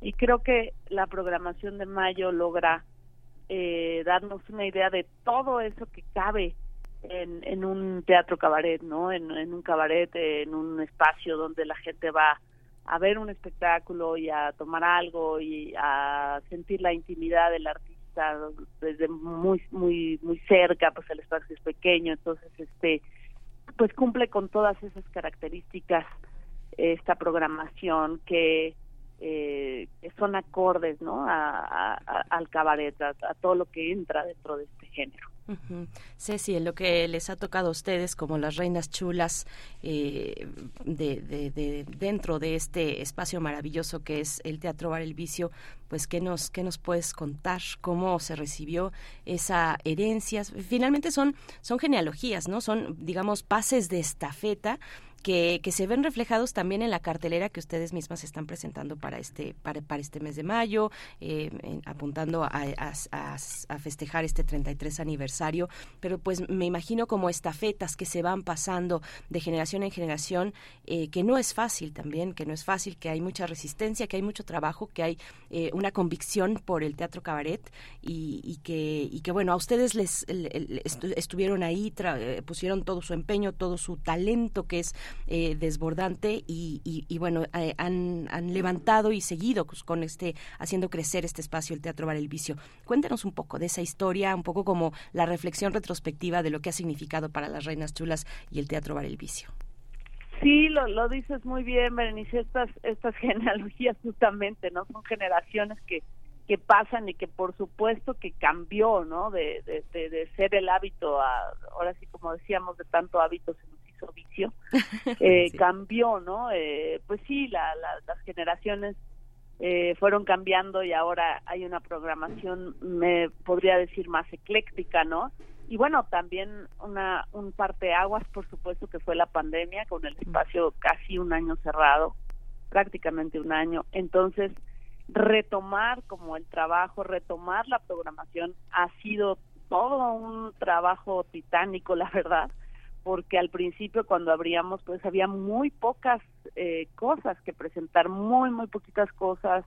La gente pues que hacía cabaret se había ido a hacer pan, a hacer comida, a hacer pues a, sobrevivir de otras cosas que no fueran el teatro, porque el teatro pues muy pocas personas pudimos seguir viviendo de ello porque no todo mundo tenía la cuestión de, de, de, de lanzarse al vacío a hacer este teatro que hicimos pues que digo, no no no sé si denominarlo teatro, pero al cabaret por Zoom, etcétera. Entonces, este pues muchas muchas compañías de músicos de teatro, de cabaret se fueron a hacer otras cosas. Entonces, como apenas va otra vez como repuntando una cartelera eh, pues no no no lo que era porque nosotras presentábamos entre 25 28 espectáculos al mes Actualmente tenemos 12, 15, ahorita este mes fue un poquito más por fortuna. Entonces, este, también esa es otra otra cosa que nos pasó, ¿no? Que fue eh, pues el retomar después de la pandemia ha sido muy muy fuerte, ¿no? No todavía no nos recuperamos de ese bache, pero ahí vamos, ahí vamos y vamos bastante bien, no nos podemos quejar y con este tipo de programación pues mejor. Pero como te, te, respondiendo a tu pregunta, pues sí, ¿no? Este se, cambian, cambian mucho las generaciones y cambian los temas, cambian, por ejemplo, eh, antes nosotras éramos de las pocas compañías que presentábamos eh, pues los temas de género, los temas de violencia hacia las mujeres, de diversidad sexual, o sea, había pocos de esos trabajos. Y ahora vemos que ya hasta la Compañía Nacional de Teatro, por fortuna, pues tiene entre sus eh, líneas eh, pues el género, ¿no? Que, ya ves, vas al teatro en general y ya es un tema que se está, pues que permeó todo, eh, que ya, ¿no? Hace 15 años que, que, nosotras lo hacíamos, o 25, bueno, vamos a cumplir de hecho nosotras 25 años este año como compañía de teatro Cabaret Las Reinas Chulas. Entonces hace 20, 25 años pues éramos de las pocas, ¿no? Que, que, tocábamos estos géneros y ahora pues ya todo mundo los toca y qué bueno, no no lo digo como queja, al contrario, qué bueno. Entonces cómo eh, pues sí se van se van actualizando los temas, van permeando unos, se van hacia otros lados, este eh, los jóvenes, las compañías jóvenes, qué temas están tocando, pues son otros, ya no son los que tocamos ni nosotras ni los que tocaba Jesús, ¿no? Y otros sí se repiten, algunos otros sí, pues eh, tenemos que ir hablando de ellos. En fin, entonces, pero sí, la, la, el público, cómo va cambiando, luego cómo se van mezclando los públicos, ahora nosotras con los daños maravillosos tenemos un público muy mezclado, ¿no? Sí llega también a venir el público un poco que era el del hábito y mezclado con un público nuevo y con eh, gente joven. Entonces es, eh, pues es muy interesante cómo se va haciendo este movimiento, pero finalmente lo, lo que yo rescataría de todos estos años eh, tanto los que estuve trabajando cuando era el hábito y, y ahora que 18 años con, con el vicio, es eh, que se forman comunidades, ¿no? Se forma una comunidad y eso es muy hermoso porque el público que tenemos las Reinas Chulas es toda una comunidad y que ha ido creciendo y que funciona, funciona, hemos logrado eh, crecer porque además pues es la mejor eh, promoción es la que se hace de boca en boca y bueno, obviamente con medios hermanos y, tan eh, generosos como ustedes que nos abren sus espacios y que son espacios que escucha gente que sí va a, ver cabaret, que sí tiene una, un, interés por la cuestión política y por la cuestión social y por la cuestión del humor. Entonces, este eh, se forma una comunidad. Entonces, eso es lo que yo rescataría, que aunque cambian, ¿no? Esta, esta comunidad va cambiando, pero sí se genera eso, es esa comunidad cabaretera tanto arriba del escenario como de familia que hacemos cabaret como abajo del escenario que es el público que ve cabaret el público que sabe eh, que es un personaje más a la hora de ir a la función y que nos da todos sus comentarios siempre súper certeros de me gustó esto, esto no me gustó, aquí ya se repitieron, aquí cámbienle, aquí el menú está bien, ahora no, ahora este ¿por qué nos quitaron esto, es eso, por qué no? este, eso es parte de ser la, de, formar parte de la comunidad y, y, con eso me quedaría yo, o sea, se, se forma se forma una comunidad y eso es muy hermoso esta, esta, esta visión que bueno es muy es muy interesante cómo lo planteas la, la, la visión de alguna manera de recuento. Eh, uno ve en este momento que quedan muy claros quiénes son los cómicos quiénes son los comediantes quién es el cuál es la dramaturgia contra el gobierno actual no y uno se hace un repaso de Salinas a, la, a nuestros días se da uno cuenta de cómo la televisión comercial nos ha tratado de convencer de que hay una comicidad, ¿no? De que hay una comicidad que siempre descalifica al adversario político, que siempre está aplaudiendo al político en turno. ¿Cómo, ¿Cómo se observa esto? Lo que veo en la programación de mayo es un enorme acento sobre la cuestión esencial de las personas, los derechos humanos, las representaciones este, eh, disminuidas de la sexualidad, eh, este, una, una, un enorme compromiso con lo que le da independencia y autonomía a, a las personas. Sin embargo, lo que está fuera lo que está fuera del vicio en la televisión es, es, es, es, la, es la batalla política de la descalificación que, que eh, en los años 90, en el inicio de esta década, el vicio se caracterizó más, más por la reflexión, más por poner en escena el ridículo y la, y la, y la incapacidad de pensar de algunos políticos que por la descalificación. ¿Cómo, cómo lo observas, eh, particularmente tú que escribes gran parte de lo que circula en esta, en esta propuesta dramatúrgica? Política y artística, ¿cómo observas lo que te rodea, Cecilia? ¿Cómo observas esa, esa, esa manera, de, esa forma de pseudo humor y pseudo comicidad que es tan descalificatoria y burlona? Claro, no, pues gran gran pregunta, Miguel, y es la que nos seguimos haciendo todos los días, pues, ¿no? ¿Qué, qué tipo de humor quieres hacer? ¿Qué tipo de comedia quieres hacer? ¿Quieres hacer un humor que dignifique a las personas y que no se burle de las víctimas? O, quiere, o quieres hacer un humor que, que, es el que decimos, ¿no? Que mata, que se burla de las mujeres, que se burla de las víctimas, que se burla de las minorías. Pues bueno, pues esa sí es la línea que nos separa completamente del humor que desafortunadamente ha hecho mucho la televisión, no toda, pero sí mucha que nos y que además nos tristemente fue la que nos enseñó a reírnos, ¿no? Entonces, ¿de qué nos reímos? Y ahí sí también el público ha ido cambiando mucho, ¿no?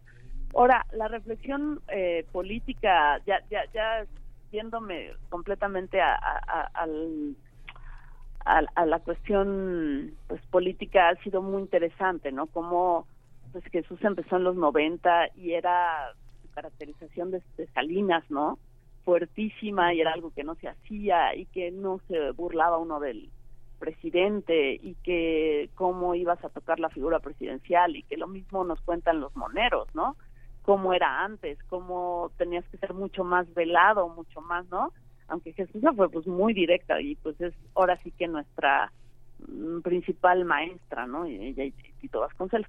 Entonces, este eh, ha sido muy interesante cómo ha pasado, pues, ¿no? Eh, y antes, pues, era muy sencillo, este, entre comillas, pues, lo estoy sencillo entre comillas, pues criticar al gobierno en turno y ahora eso es más complejo porque finalmente votamos por un gobierno que quedó. Entonces por un gobierno que que es de izquierda en muchos aspectos en otros yo lo pondré en duda yo soy muy crítica y, y, siempre como que estoy viendo bueno pues hay que hay que ver de todos desde todos lados. Hay muchas cosas de este gobierno que me encantan y que pienso que están muy bien y otras que no concuerdo no pero en general, bueno, nos ha cambiado la narrativa y eso ha sido maravilloso de decir, quitemos privilegios, quitemos corrupción y eso, ¿no? Y entonces, ¿cómo ha cambiado y cómo a nosotras mismas tardamos un año en, en, volver a hacer, desde el 2018 tardamos un año, creo que ya lo habíamos comentado en alguna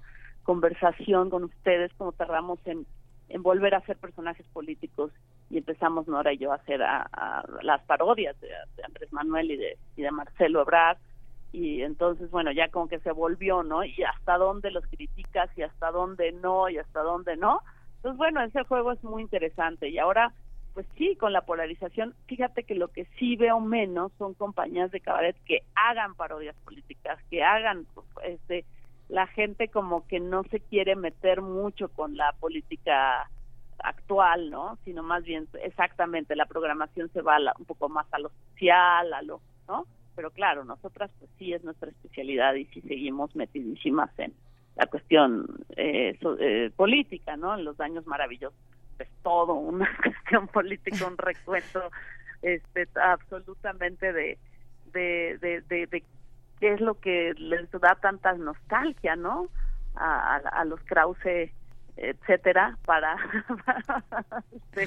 para, para para decir que, que ahorita estamos pero bueno que esto es una dictadura no entonces es así de a ver amigos la dictadura es a ver hay libertad de expresión sí la hay todo el mundo dice lo que sea no es, es, es, el, este es el sexenio con mucha más libertad de expresión que yo he visto en mi vida entonces a ver este, pregúntenle por favor a la gente que vivió en serio las dictaduras de, este, pues nada más del PRI en los 60, ¿no? Del 68.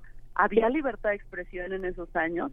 Y bueno, no te vayas a Argentina, a Chile, a Uruguay, a Brasil en las dictaduras. Pregúntenle a esas personas que vivieron en los 60, en los 70 si tenían libertad de expresión, ¿no? Esa es una de las este, de, de las características cuando hay una dictadura. Entonces, bueno, sí es este pues súper, ¿no? O sea, no, no, no, no, no, no se pueden decir esa, esas atrocidades, pues, ¿no? Entonces, este, y claro, para hacer cabaret político, pues hay que tener muy claro tu punto de vista, tienes que tener muy claro el punto de vista y tienes que tener valor para decirlo. Y eso no cualquiera, ¿no? Entonces, sí, eso sí, hay pocas compañías jóvenes de cabaret que se meten así con la política como, ¿no? eh, sobre todo en este último sexenio más se ha ido por bueno vamos a hablar de de este de, y de los temas que, obviamente son importantes no de la libertad sexual de la libertad de las mujeres de la violencia, de este, ¿no? En fin, pero pero sí este la cuestión política sí es es compleja, ¿no? Vivimos, pero yo la verdad soy muy muy muy feliz, veo muchas cosas muy interesantes que no había visto nunca en todos estos años, llevo casi 30 años haciendo cabaret y que no había visto, ¿no? Muchas cosas muy interesantes, hasta dónde estamos polarizados y hasta dónde es ya una voz que estaba silenciada y que se escucha, ¿no? Eh, no tengo las respuestas, son solo preguntas que me hago y que de pronto, este, ¿no? Pues saltan a la vista, por supuesto que en las redes sociales, que claro, la, la, mayoría de la población no, no tiene redes sociales, ¿no? También somos un, un coto los que nos movemos ahí y tampoco podemos decir que somos todos, ¿no? Que México se mueve en Twitter o en Facebook, pues no, ¿no? Entonces, este, pues las cosas sí son, son, son, son, a, a mí me emociona mucho vivir este momento, la verdad, el político me, me emociona este que, las cosas se muevan. Sí. y además pues siempre podremos seguir haciendo teatro cabaret eh, criticar reírnos eh, pues sí también reírnos de lo que nos duele de lo que no nos gusta de lo que no. Sí. Entonces eh, pues sigue siendo muy muy yo estoy muy contenta. estamos en un periodo muy, muy interesante. Sí, es muy interesante, Ceci. Yo creo que ah, somos varias personas, varias personas las que nos hacemos esas mismas preguntas, ¿no? Esto de la polarización, si estamos en una polarización o por fin en algún momento donde muchas voces que fueron silenciadas, como tú lo has dicho, muchas voces que fueron silenciadas, pues ahora tienen un canal, un canal eh, y además bien interesante, el que les da el poder político, ¿no? Eh, porque no es cualquier canal. Yo creo que hay una, hay, hay eh, muchas personas que se ven reflejadas, digamos, interpeladas eh, por el por el discurso del presidente y es un fenómeno bien bien interesante y son voces que y personas y perfiles que no estu que, que, no solían estar digamos al centro de la atención del poder político. Pero Ceci Sotres bueno hay, hay y, hay para aventar y, me imagino que deben estar ustedes muy divertidas porque ahora además con las corcholatas pues hay muchísimo material. Eh, lástima que la oposición no da tanto material porque queremos ver sus corcholatas pero no se deciden no no se ve por dónde Ceci. Pero bueno en, en en otras eh, hay que hay que platicar de la de, de, la cartelera eh, se nos va el tiempo rapidísimo Ceci pero me quedo pensando también que cuando que ahorita ahorita digamos en, en, términos de libertad de expresión de lo que se dice de lo que no se dice eh, pues también es un momento bien interesante más allá de la política del, gobierno no más allá de esta polarización partidista y demás hay otras expresiones de las que ustedes también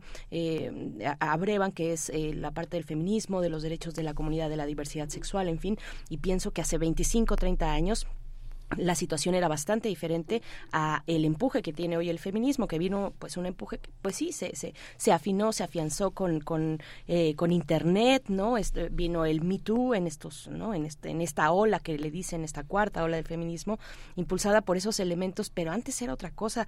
En los noventas pues quién hablaba quién hablaba había sí había voces eh, y había voces en esta universidad que voces incluso académicas que no pasaban a los planes de estudio cuyos trabajos cuyas elaboraciones teóricas, por ejemplo, no pasaban a los planes de estudio, a los a las bibliografías obligatorias, en fin, no pensando en, en, un registro como el universitario. ¿Qué pasaba en el cabaret, Ceci? Cuéntanos así rapidito, brevemente, perdón, pero es que estamos haciendo esta genealogía de 33 años de Teatro el Vicio y 25 de las Reinas Chulas, ¿no? Sí, este, no, pues muy interesante tu pregunta. Nosotras, bueno, yo eh, hice en el año 95, 96 eh, pues el primer espectáculo de cabaret en la UNAM, ¿no? Que fue Shakespeare a la carta, dirigido por Tito Vasconcelos, y fue una puesta en escena que, que es un antes y un después del, del CUT, del Centro Universitario de Teatro y de la UNAM. Y, y a partir de ahí, bueno, pues se tardó mucho, pero ya empezó a haber cositas de cabaret, empezó a haber, bueno, justo en esos unos años un poquito después se abre el carro de comedias, que aunque que ha presentado cosas bastante cercanas al cabaret, humor, comedia, se va mucho por ese lado popular y, pues en espacios abiertos. Entonces sí es muy interesante cómo se ha ido abriendo, ¿no? La universidad a esos temas, a esos caminos que sí en los 90 será, bueno, pues muy poco usual, muy poco visto, muy poco, ¿no? Yo me acuerdo, eh, pues sí, salíamos éramos siete, ocho personas de mi generación y todos con, con faldas y todos. Y entonces la gente nos veía y así de, bueno, ¿qué están haciendo estos chavos? Están haciendo algo que aquí no se había hecho, porque además pues era un teatro muy ortodoxo, muy cerrado, muy de director. Eh, Entonces, a ver cómo, y ustedes escribieron lo que actúan, y ustedes, este, ¿no? Eh, y, quién les musicalizó, y cómo musicalizaron, y este, y era muy, sí, era eh, mu- muchísima novedad, ¿no? En los años 90, mediados de los 90, que era así de, pero cómo cabaret en la UNAM y cómo se abre, este, y cómo se visten mujeres de hombre y hombres de mujeres y este y, y cómo es que los mismos, exacto, los mismos estudiantes escribieron lo que y, leyeron todo Shakespeare y leen las noticias o sea, ni siquiera en el CUT un estudiante de, un- de, de- de teatro leía las noticias, estaba involucrado políticamente con lo que estaba pasando en la en su país y eso era muy grave, ¿no? Este, como los estudiantes de teatro no leíamos las noticias. Entonces, Tito Vasconcelos hizo un gran trabajo ahí. Y bueno, por supuesto, Raúl Cermeño, que fue el que lo llamó, que en paz descanse, un gran director de teatro, que extrañamente dirigía teatro muy formal, muy ortodoxo, pero que llamó, tuvo, tuvo la sabía de llamar a Tito y a, José Antonio Alcaraz a, a dar clases en el y, cambiaron, ¿no? Y fueron abriendo brecha para que las generaciones de ahora, pues, ya se, se, suelten y prueben otras cosas y más, más performáticas, instalativas, en fin, este, desde, desde otro concepto, pero sí mucho más eh, cuestionadoras, ¿no? Por decirlo así, ya sea desde el humor o no, pero sí más cuestionar y cuestionar el lugar del artista y del actor y la actriz, ¿no? Que no solo es un intérprete, hasta dónde el actor y la actriz es un intérprete, y eso se lo siguen preguntando las escuelas de teatro, particularmente pues el CUT y la carrera de teatro que hay en, filosofía y letras, ¿no? Se- son son preguntas que, que hay que seguir y bueno, por supuesto los estudiantes están mucho más politizados, ¿no? Pues decirles otras que qué, qué interesante vivimos tiempos tiempos interesantes tiempos extraordinarios y justamente eh, no eh, tener esa memoria tener esa toda esa posibilidad de mirar al pasado no es la misma no es la misma valentía que tuvo Jesús Rodríguez que ahora el- el- este, en el marco de una enorme libertad de expresión ver eh, ver pues esta comedia involuntaria no de Santiago Krill de Loret de Mola exaltado de esta de estos Neoviruta y Capulina que es Broadway Loret este actuando Pedro Ferriz de Con, toda una, toda una enorme variedad de, de, de personajes que no, no los hubieran soñado este imaginantes como tú, ¿no? O sea, digamos que son, son, son verdaderamente interesantes. Pero pues te agradecemos mucho, estamos este pendientes siempre de, de- de la, de la cartelera y pues apoyando este teatro que es tan, tan necesario para nuestra sociedad. Gracias, Cecilia. No, gracias a ustedes, muchísimas gracias. Toda la cartelera la pueden encontrar en www.elvicio.com.mx y en las redes sociales.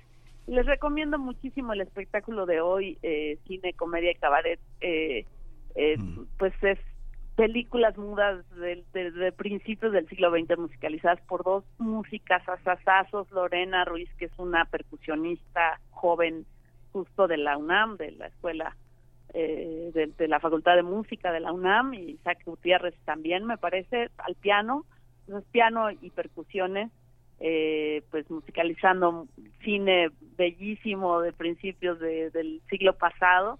Y este y bueno pues ahí échenle un, un ojo ya ustedes hablaron al principio de la cartelera pero la verdad está súper ecléctica súper diversa entonces está muy muy bonita. Entonces bueno pues para que nos acompañen en las diversas funciones que tenemos. Y este y ahí le echen un ojito a la cartelera www.indicio.com.mx y muchísimas gracias Berenice. Muchísimas gracias Miguel Ángel por el espacio como siempre. Y pues invitadísimos a la función que quieran de las reinas de lo que quieran eh, avísenos y invitado todo el público de, de Radio UNAM Muchas el gracias. primer movimiento Gracias, querida Ceci Sotres. Un abrazo a ti, a toda la equipa de Las Reinas Chulas. Hasta pronto. Síganlas en redes sociales, allí está toda la cartelera. Bueno, pues es que, vaya, finalmente son todas estas ideas, eh, esta- estos temas que surgen en una conversación como esta, la que respaldan el trabajo y la cartelera también que se presenta en el Teatro Bar El Vicio y me parece que es pues importante saber a, qué le estamos apostando, ¿no? En términos eh, de espectáculos, de, propuestas culturales y artísticas. Por el momento no se pierdan este viernes 12 de mayo a las 21.30 horas, el día de hoy, en El Vicio, Cine, Comedia y que ya nos comentaba Ceci Sotres, eh, con la musicalización en vivo de una selección de películas mudas estadounidenses. Yo creo que va a estar buenísimo. Y el domingo, Barbies, por el quinto aniversario de la compañía eh, Creación Colectiva de Malinches Cabaret, eh, que va a tener lugar el domingo 14 de mayo, 19.30 horas en el Teatro Bar. Bueno, pues tenemos ya, eh, pasando otros temas, recomendaciones culturales. Vamos a escuchar lo que nuestra querida colega y escritora también, Vero Ortiz, nos recomienda desde el Fondo de Cultura Económica que se abra esa puerta, ni más ni menos que de Carlos Monsiváis en la colección, colección popular del Fondo de Cultura Económica. Amigos y amigas de Primer Movimiento, me da enorme gusto saludarles y desde luego también al equipo que hace posible de lunes a viernes este programa. Les voy a hablar hoy de Carlos Monsiváis. Hace unos días, el 4 de mayo, cumpliría años. Y por qué no recordarlo con este gran libro que de repente se nos ha perdido por ahí, pero que se llama Que se abra esa puerta. Hacía mucho que la relectura de una serie de textos no me conmocionaba tanto como Que se abra esa puerta de nuestro querido Carlos Monsiváis. Son 27 crónicas y ensayos que Carlos escribió durante 20 años para la revista Debate Feminista, fundada por la antropóloga Marta Lamas y otras destacadas feministas. Textos sobre diversidad sexual, minorías sexuales, vida y expresiones sociales de los gays mexicanos, cambios en las costumbres y creencias sexuales, marginalidad, culpa, disidencia, entre otros temas, además de incluir poemas y textos de Villaurrutia, Elías Nandino, Sor Juan Inés de la Cruz, Porfirio Barba Jacob, Vicente Huidobro, Salvador Novo, un análisis brillante de parte de la obra de Reinaldo Arenas y Carlos Pellicer, poeta que inspira el título que Monsiváis decide para este libro. Así, Carlos recrea y documenta la visibilidad social de la disidencia sexual a través de los años.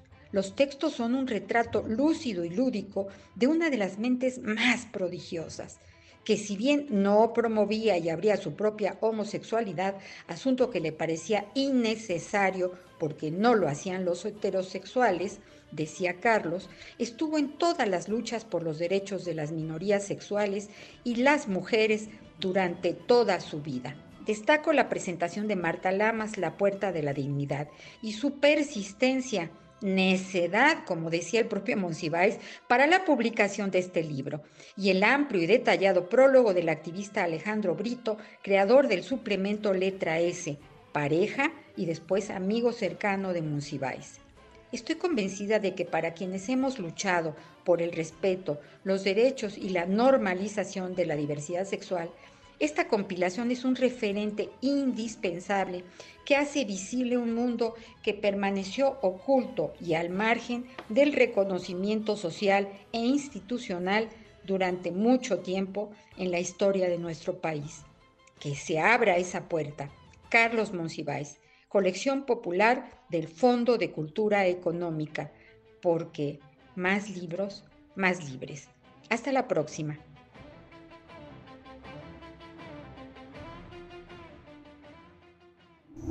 Primer movimiento. Hacemos comunidad con tus postales sonoras. Envíalas a primermovimientounam.gmail.com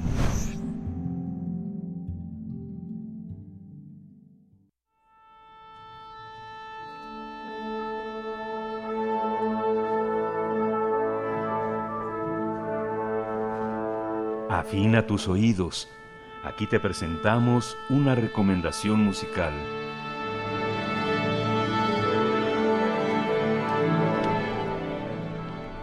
Ingrid, eh, Ingrid Cusido, pianista española, tiene un programa eh, importante del clasicismo en Beethoven y el romanticismo de los que han sido los grandes compositores nacionalistas como Manuel de Falla, Albeniz y por supuesto un mexicano, Manuel M. Ponce. La artista se encuentra de gira en México, donde ha presentado su recital de Beethoven al, al, romanticismo de Ponce en la Ciudad de México y el Estado de México. El sábado 13 ofrecerá un concierto en Colima y el 27 de mayo será su última presentación en el estado de Sonora. El público mexicano va a poder eh, disfrutar de un programa que ya ejecutó con, eh, con bastante buen público en Viena, Alemania y España. Este concierto va a empezar dando un recorrido por el clasicismo alemán y siguiendo con el romanticismo de los grandes compositores nacionalistas. Cabe señalar que las sonatas tempranas para piano de Ludwig van Beethoven son consideradas piezas esenciales en el repertorio pianístico de la historia de la música académica. Vamos a conversar con esta pianista catalana y en su gira por México. Hoy está con nosotros ya en la línea, es una pianista profesional, es española, recientemente ha estado en varios festivales, en el Cervantino, en la Academia de la Universidad de Guanajuato, en el Oaxaca, eh, en el Festival Todo Mozart en Paraguay, el Festival de Honor del Papa Juan Pablo II en Uruguay. Bienvenida, buenos días eh, Ingrid. Muy buenos días. Gracias, Ingrid. Bienvenida a Primer Movimiento. Pues antes de hablar de, que, de cómo está compuesta, cuáles son el, repertorio de este recital que estás presentando en México, cuéntanos un poco de ti, eh, Ingrid, por favor. Cuéntanos un poco de ti, de tu trayectoria, de tus eh, maestros, de tus influencias, Ingrid. Pues bien, uh, digo que yo empecé la con la música ya muy, de muy temprana edad Ah, mis padres me llevaron a un concierto, entonces ya decidí que me gustaba mucho y que quería tomar clases y hacer pues un aprendizaje profesional. Entonces, pues a partir de allí, a los 14 años, ya doy mi primer concierto, mi primer recital yo sola de piano. Eh, eh, y a partir de allí, pues ya empiezo a dar conciertos y, y es a partir del año 2002 que yo ya empiezo a dar como 35 o 40 conciertos al año, es decir, ya una cosa más profesionalizada, más profesional. Y ya decido pues que, quiero dedicar mi vida a, bien, a la música, ¿no? Hay una hay una visión de esta esta esta manera de presentarse en, giras que tiene que ver también con un poco la formación, la exigencia que de niño tiene un concertista, formarse al calor de una familia musical de orquestas o estar en, en esta dimensión solista que tienen gran parte de los instrumentos, pero particularmente el piano implica una, una manera de ser solista significativa. ¿Cómo, ¿Cómo lo vives? ¿Solista o orquestal? No, yo soy solista, yo soy solista, es lo que me gusta más hacer, me gusta más hacer recitales. También tengo que decirte que he hecho presentaciones con orquesta como solista, ¿no? De hecho, el piano se ha desarrollado de tal forma que o, haces de solista o haces de acompañante, de, repetidor, digamos, ¿no? Entonces, pues yo escogí la blanca de solista y esto quiere decir pues que tocas recitales, que tocas con orquesta y todo eso. A veces también acompaño a algunos instrumentistas, ah, no sé, es algo que también me gusta, pero no es lo que yo, para decirlo, es 90 y 90% de solista, 10% de acompañamientos. Ingrid, y en este en tu, en tu repertorio vamos a encontrar eh, compositores tan importantes para México como Manuel M. Ponce. Y en esta gira, en este recital, está incluido eh, en una perspectiva del romanticismo. Eh, cuéntanos un poco, Ingrid, cómo, cómo, cómo, cómo ha sido tu encuentro, en qué momento fue ese encuentro con la obra de Manuel M. Ponce, cómo, cómo se pues puede leer perdón, él, él eh, eh, pues del otro lado del Atlántico, en tu España natal, eh, un poco de esos registros. Bien, mire, uh, es que no me ha extrañado nada la obra de Manuel Ponce, porque yo ya había estado desde el año 2002 en México muchas veces, entonces ya entendía un poco cómo cómo se respira aquí en México, cómo el alma mexicana ya la ya la comprendí, ¿no?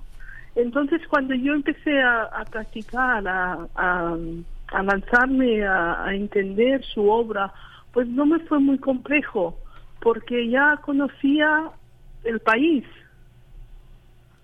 Y es un país que tiene una personalidad que atrae mucho. Esto lo he hablado con, con gente que han estado en México y que dicen, ah, nos gusta mucho México. Y nos tiene, es un país con una personalidad pues muy interesante. Y esto se, se en, la obra de Ponce queda muy bien manifestado, ¿no? Por ejemplo, ahora estoy haciendo la balada mexicana ah, y, es una pieza que es, es una maravilla. Y, y al final Ponce es un compositor nacionalista que supo, con una estructura clásica, pues supo mm, mezclar el, el, folclore mexicano con canciones populares y esto es que es extraordinario. Aunque bueno, pues, sigo, seguimos con Ponce porque bueno, uno, uno piensa este que eh, mucha de la obra pianística de Ponce está muy dedicada a lo orquestal. Sin embargo, es eh, imprescindible su repertorio de guitarra para cualquier guitarrista que se empeñe en lo clásico mexicano. Y, y, en la guitarra particularmente hay una más hay una apuesta lírica mayor porque incorpora mucho de la tradición musical que no estaba orquestada que no está que no está apreciada que es que es incluso vista como como un poco como la música baja, ¿no? Es un poco como esa música, pero que pero pero que Ponce la incorpora de una manera extraordinaria y, y, y, en el repertorio que tú tienes español, pues pasa lo mismo con Albeniz y con Granados y con De Falla, que, que este, en Andalucía la incorporación de la música popular y del color popular forma parte de esto de estos compositores que siguen vivos por eso, yo creo que en gran parte, ¿no? Un poco cuéntanos cómo, cómo ha sido esa reflexión entre el piano y la guitarra. Tú oyes la guitarra, tú ves este, ves, ves lo guitarrístico en los compositores que tú tocas. ¿Cómo, cómo los, cómo los valoras musicalmente? Bueno, mm, yo tengo que decirte que eh, estos compositores conocían muy bien la guitarra, ah, tanto con Albeniz como Ponce como Manuel de Falla conocían el piano, las lo que sería, lo que se podía hacer con el piano perfectamente. Entonces, está muy bien escrito para el piano, es decir, está pianísticamente, perfecto. No, no es que tengan, estos compositores eran, eh, en el caso de, de era pianista, o sea, un gran pianista, un grandísimo en el caso de Monte de Falla, pues en todo caso, mm, a, lo mejor no era tan pianista, pero conocía muy bien, son gente que conocía muy bien lo que estaban haciendo. ¿eh? eh Ingrid, eh, para... Sí, sí. Para esta presentación, para esta gira por México, eh, cuéntanos un poco más del repertorio de este recital, cuáles son los criterios o las lógicas que sigue desde la selección de las piezas, aquello que, que, que, por supuesto se disfruta y se experimenta como espectador, pero que eh, pues a veces no, tal vez no percibimos de primera mano o en primer momento que hay una lógica, hay toda una lógica detrás de la selección, incluso del acomodo. Eh, háblanos un poco de cómo se piensa un recital como este, Ingrid. Pues bien, primero tienes que, como intérprete tienes que conectar con las piezas. Es decir, yo nunca pongo en un recital una pieza que a mí no me guste. Que no, tengo que decirte que a mí me gustan mucho las piezas. O sea, todas las que toco son piezas que a mí me gustan, que me siento conectada, que las entiendo a todos los niveles. Eh, porque tenemos que pensar que el compositor pues compuso a, partir de una emoción, a partir de, algo, tenemos que entrar en la mente del compositor y esto como intérprete, pues que la gente que viene al concierto lo entienda, lo que estás contando, lo que estás explicando, ¿no? Mm, y, lo, y lo tenemos que transformar en sonido, entonces, pues, ah, bueno, mm, tiene que ser piezas que, que yo como intérprete pues las entienda muy bien, que me... Y, y no, o sea, hay gente, por ejemplo, que, que dice, ay, es que voy a tocar tal pieza porque es muy difícil. Pues este no es mi caso.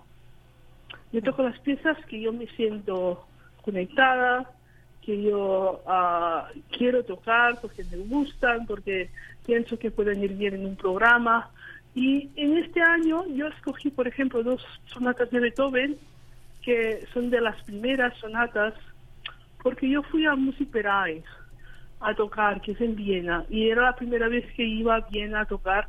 Digo, bueno, me tengo que presentar, iba mirando piezas para presentarme. Al final se me ocurrió que Beethoven se presentó en Viena eh, con tres sonatas, son las tres primeras sonatas que compuso, las compuso la primera, eh, bueno, él fue a Viena una vez y luego otra, y luego ya se quedó para vivir. Entonces la segunda vez él compuso tres sonatas, entonces escogí dos sonatas que a mí me gustaban, la primera y la tercera, eh, que él había compuesto cuando él había ido a Viena para, bueno, para, para que se, bueno, una inspiración fue esta. Y, luego la segunda parte, pues son piezas que yo quiero mucho, que he tocado ya en muchos sitios y que me siento muy cómoda también con ellas. Entonces, pues ah, hice un programa equilibrado, con varios sentimientos, con varios caracteres distintos para, para que fuera interesante. Hay una, hay una parte, hay una parte eh, que es que es inevitable eh, preguntarte, aunque puede ser una cosa medio rara, pero uno ve la historia de las intérpretes eh, al piano de, del nacionalismo eh, español y son, son raras. No sé, pienso en Leonora Mila o pienso en Alicia de la Rocha o este varias varias este que este María Tagliaferro que llegó de, este de Italia a España pero eh, en general son más sonados los hombres, ¿no? Se pienso en México, en México han estado Josep Colom, eh, Joaquín Achucarro, Ricardo Requejo, o sea, mucha gente que ha estado en la Sinfónica, en la, en la Filarmónica de la UNAM, eh, pero ¿cómo será? ¿Cómo tú tienes esa, este, has observado las diferencias tanto de recepción como en, en, la, en meterse en la, en la música nacionalista española de compositores tan, tan complejos, tan ricos y que, y que siguen siendo un emblema de España de la música flamenca y de la música popular también. ¿Cómo, ¿Hay diferencias entre las interpretaciones, entre los modelos que tú como, como mujer has seguido? ¿Quiénes, ¿A quiénes escuchas más? ¿A, las intérpretes o a los intérpretes? Bueno, yo pensé que he tenido de maestro a Joaquín Achúcarro. Ajá. Ah, eh, estuve a punto, muy a punto de ir con Alicia La Rocha, pero luego ya murió y no, no fue posible ir con ella, pero ya tenía las clases combinadas con ella y todo, y, ya se empezó a encontrar mal y no pudo ser, que fue una pena. Pero bueno, yo fui con una alumna de Alicia La Rocha, una de las alumnas más prominentes, digamos. Ah, luego también tengo mucha influencia, que no es española, pues de, de la escuela rusa con Nikolai Dimirenko, también ha sido uno de mis grandes profesores. Y respecto a lo que dices, hoy en día, pues, ah, sobre la mujer, ¿no? Que es, que es más extraño, digamos. Yo pienso que esto se está equilibrando, por lo menos en Europa se está equilibrando mucho el tema de, en todos los en todas las profesiones. Por lo menos esto es el intento, que se equilibre pues lo que es la mujer y el hombre lo más que se pueda, ¿no? Claro que, que, hay veces que hay más hombres que mujeres, pero se está intentando a nivel mm, de leyes incluso, pues que esté todo más equilibrado y, y de esto. yo la verdad es que no me siento ni mejor ni peor por ser mujer, o sea, mm, entonces no sé. Pues, pues muchas gracias, Ingrid. Eh, Ingrid Cusido, eh, que, estarás presentándote el próximo 13 de mayo, 19 horas en Colima, en el Teatro Hidalgo. Después el 27 de mm. mayo en Sonora, en Fiestas del Pitic, en Casa Ganfer, para los que nos escuchan desde Sonora, desde Colima. Estuviste eh, recientemente a inicios de mayo en el Auditorio Blas Galindo de El Senart en Ciudad de México. También ya estuviste en el Estado Estado de México, en la sala de conciertos del Conservatorio de Música San Pedro Tultepec, Tulpetec, eh, perdón. Y bueno, pues con estas dos fechas todavía por delante y bueno, pues te agradecemos mucho, Ingrid. Tenemos eh, y queremos compartir con la audiencia y agradecer tu generosidad también, Ingrid, por estos, eh, estos discos tuyos que estaremos regalando, ya daremos en un momento la dinámica, pero que compartes tú para la audiencia de Primer Movimiento y de Radio UNAM. Muchísimas gracias, Ingrid. Ah, muchísimas gracias a ustedes, un placer. Igualmente. Igualmente. Gracias. Hasta pronto. Ingrid Cosido, pianista originaria de España, que está de visita y de gira en México. Tenemos, como hemos dicho, cinco discos de Ingrid Cosido que se irán a través de Facebook. Vayan a nuestra cuenta de Facebook, Primer Movimiento UNAM, y ahí busquen la publicación que ya está disponible, ya está el post publicado, y las primeras cinco personas que escriban, eh, que nos digan hashtag quiero disco, esas primeras cinco personas se van a llevar una, un, disco de Ingrid Cusido, así es que, y les daremos las instrucciones también ahí mismo eh, en, en, nuestra, en nuestra cuenta de Facebook. Muchas gracias. Pues bueno, vamos a ir con música, nos alcanzamos ya, no vamos con música, nos vamos directo al corte primero despedirnos de Radio Nicolaita. Muchas gracias por su escucha. El próximo lunes estaremos de vuelta con ustedes a las 8 de la mañana. Buen fin de semana para ustedes. Seguimos aquí en Radio UNAM. Vamos al corte. Encuentra la música de primer movimiento día a día en el Spotify de Radio UNAM y agréganos a tus favoritos.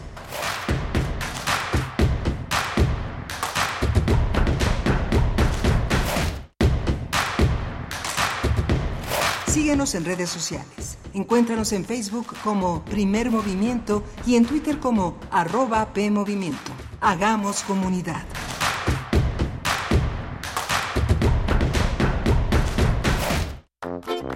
¿Sabes qué tienen en común? El polvo de una estrella durmiente, el moco de King Kong o el enano más alto de todos. Pues que a todos los puedes encontrar en la radio. Solo tienes que decir las palabras mágicas. Para tus orejas y escúchanos todos los sábados a las 10 de la mañana por Radio UNAM. Experiencia sonora.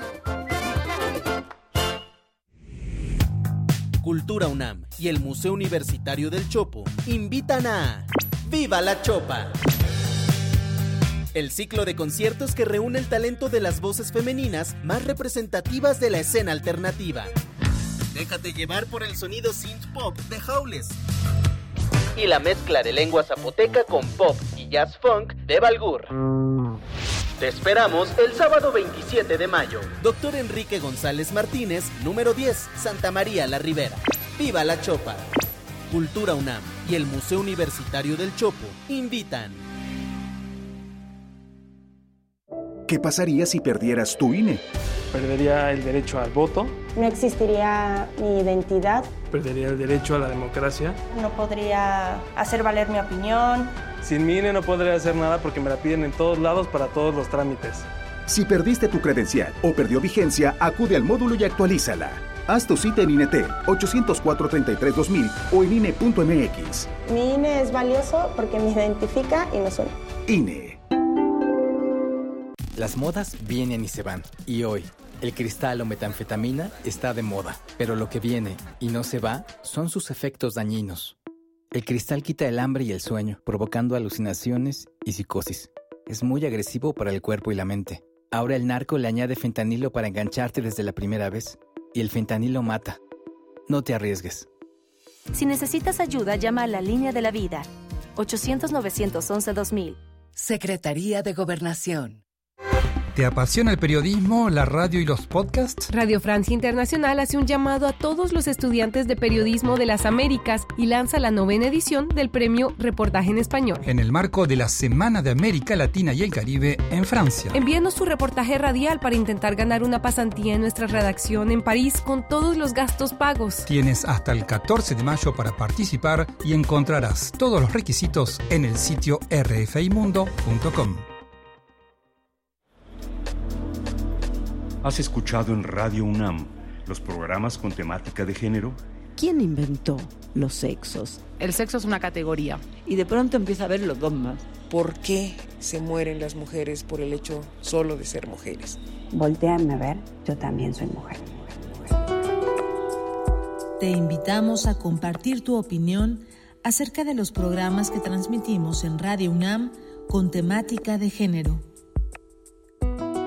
Pueden participar mujeres, hombres y personas de género no binario para integrarse en un grupo de discusión a celebrarse en línea en próximos días. Para dar tu opinión puedes escribir al correo radiounam@unam.mx o enviar mensaje directo al Facebook de Radio UNAM indicando tu interés por compartir tu opinión en el grupo de discusión. A la vuelta recibirás el acceso para entrar a la sesión desde la comodidad de tu casa. Radio UNAM. Experiencia sonora.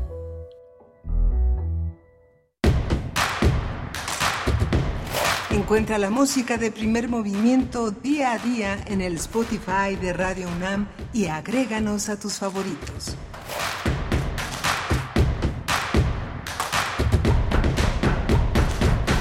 Hola, buenos días. Ya son las 9 de la mañana con 4 minutos.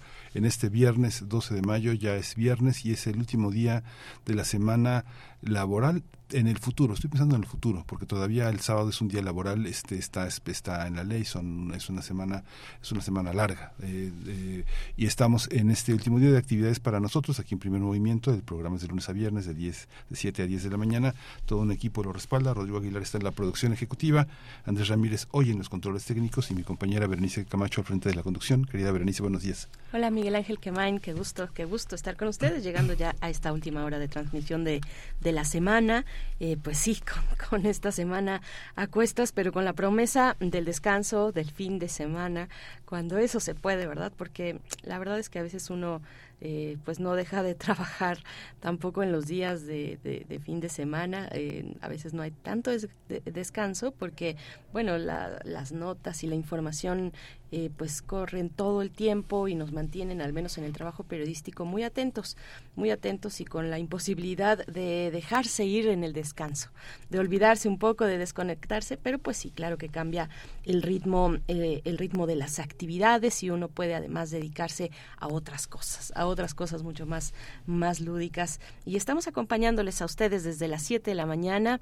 Vamos a tener en unos momentos la poesía necesaria y en la mesa del día, fíjense que si ustedes no tienen eh, plan todavía para el día de mañana, pues hay un evento gratuito en Casa del Lago y se trata de el segundo la, final del segundo concurso de canción feminista en Casa del Lago. Vamos a conversar con la bueno con una de las artífices de las organizadoras de esta de este concurso de canción feminista con Georgina Hugues, quien es la jefa de unidad académica de Casa del Lago de la UNAM. Y que bueno, ya estamos en los en los preparativos eh, finales para que tenga lugar ese evento que eh, pues nos acerca a través de la música, de la creatividad de, de las personas, no solamente mujeres, sino personas de la diversidad también que se acercan a eventos y a concursos como ese para eh, pues poner eh, sus preocupaciones, sus ocupaciones y sus eh, y, sus pasiones también en, a través de la música. Pues vamos a, conversar con Georgina Hugues respecto a este concurso de canción feminista que ya lo verán ustedes por si no por si no lo saben les vamos adelantando y la misma Georgina nos lo dirá pero pero es un concurso y tiene la palabra concurso eh, es, es, curioso porque generalmente pues en las tendencias del feminismo pues se trata de no obedecer a esos patrones de competencia, ¿no? De a ver quién es mejor que, que el otro o que la otra, justo revertir ese tipo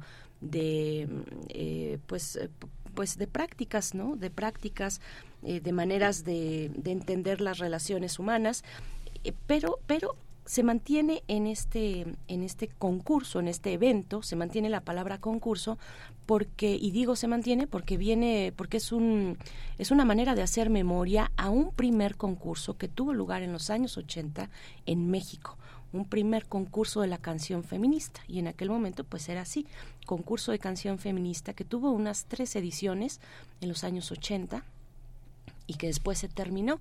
Y el esfuerzo que hace Casa del Lago junto con otras eh, dependencias de, la UNAM, como la Cátedra Rosario Castellanos, entre otras.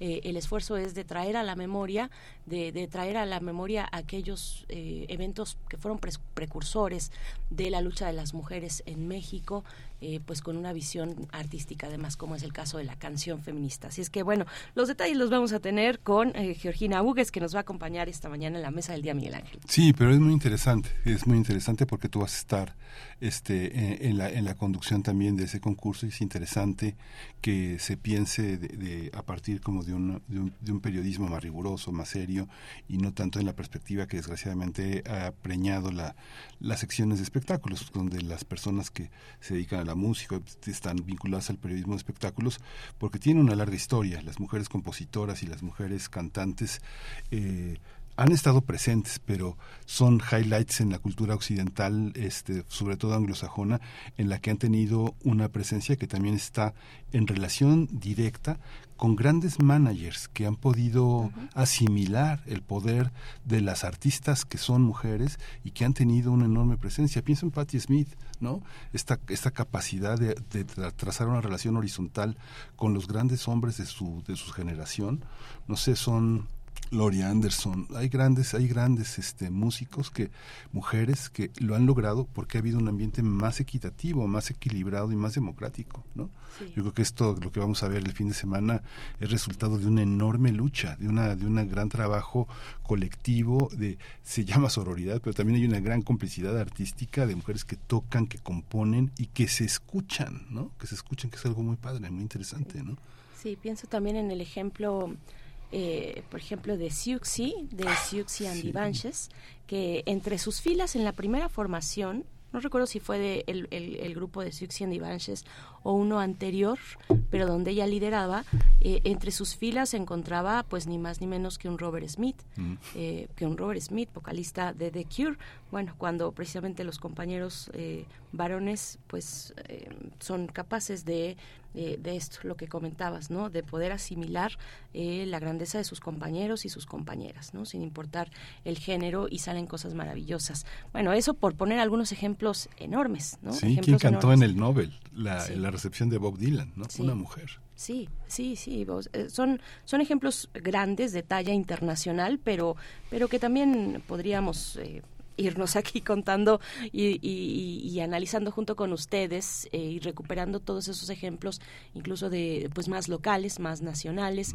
Eh, cuéntenos, cuéntenos ustedes cómo, cómo lo ven. Mujeres muy poderosas eh, en el rock, pienso en, en este en Santa en, en Rita Guerrero, ¿no? En, en Rita Guerrero con esa fuerza, con esa pasión de, de Rita que bueno, pues que Rita es eterna y y tan talentosa, ¿no? Con una voz tan tan potente, tan hipnótica, en fin, son varios Margie Bermejo, eh, Milly Bermejo, Betsy Pecanins, Cecilia Toussaint, este, hay, hay unas buenas, ¿no? Sí, muy buenas eh, cantantes y compositoras y cantautoras y las hay todavía, eh, las hay por supuesto y afortunadamente cada vez más y cada vez hay más espacios para enriquecernos todos de distintos registros, de distintas voces, de distintas temáticas. Pues bueno, vamos a tener una charla, ojalá que muy interesante para ustedes, eh, con Georgina Hugues en unos momentos más. Saludos, Esther Chivis por acá, dice que tengan un excelente inicio de fin de, nos dice Esther Chivis, muchas gracias, dice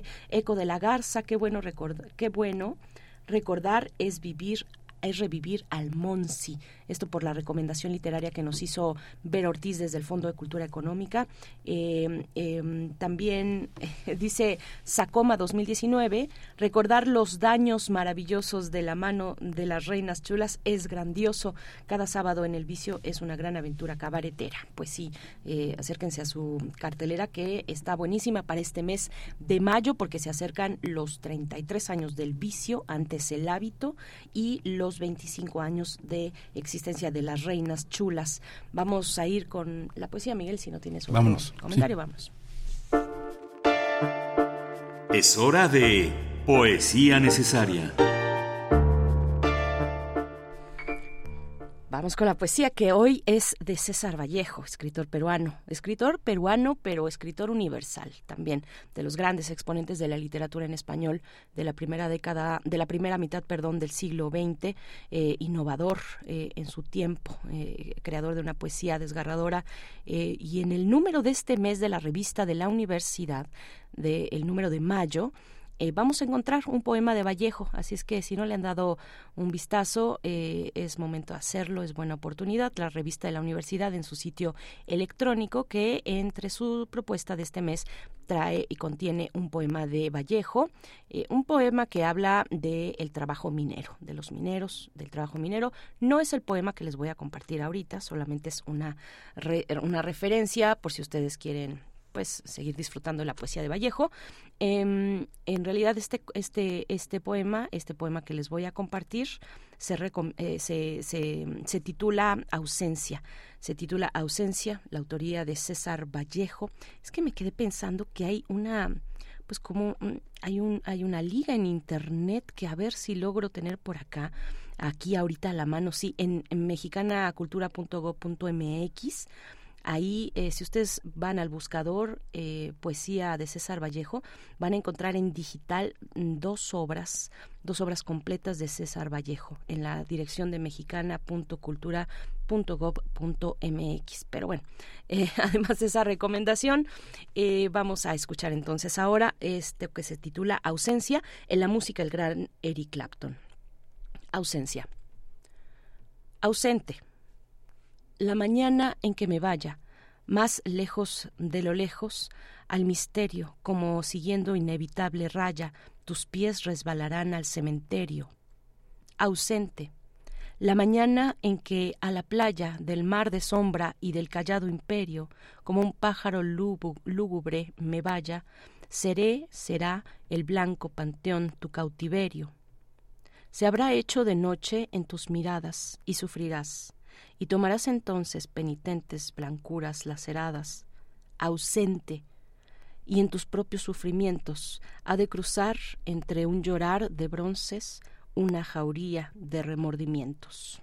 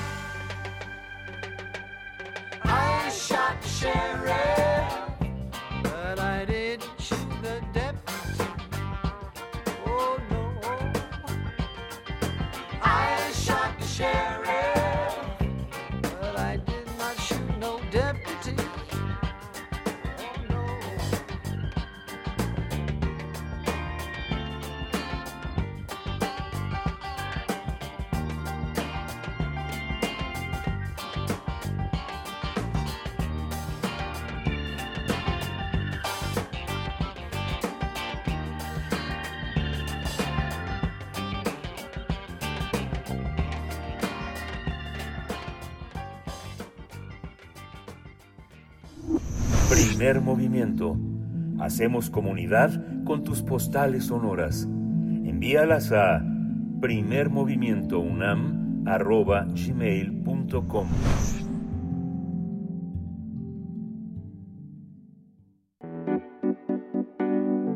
La mesa del día. Tras revisar más de 50 propuestas eh, provenientes de 15 estados de la República Mexicana y de países eh, eh, latinoamericanos y iberoamericanos como Chile, Perú, Argentina, Colombia y España, se va a llevar a cabo el concierto de premiación del segundo concurso de canción feminista que va a contar con la participación de Gabriela Bernal Varela de Aguascalientes, eh, de Yanina Boloñese de, de Puebla, de Pueblo Ester, perdón, Argentina, y Jimena de Santiago de la Ciudad de México.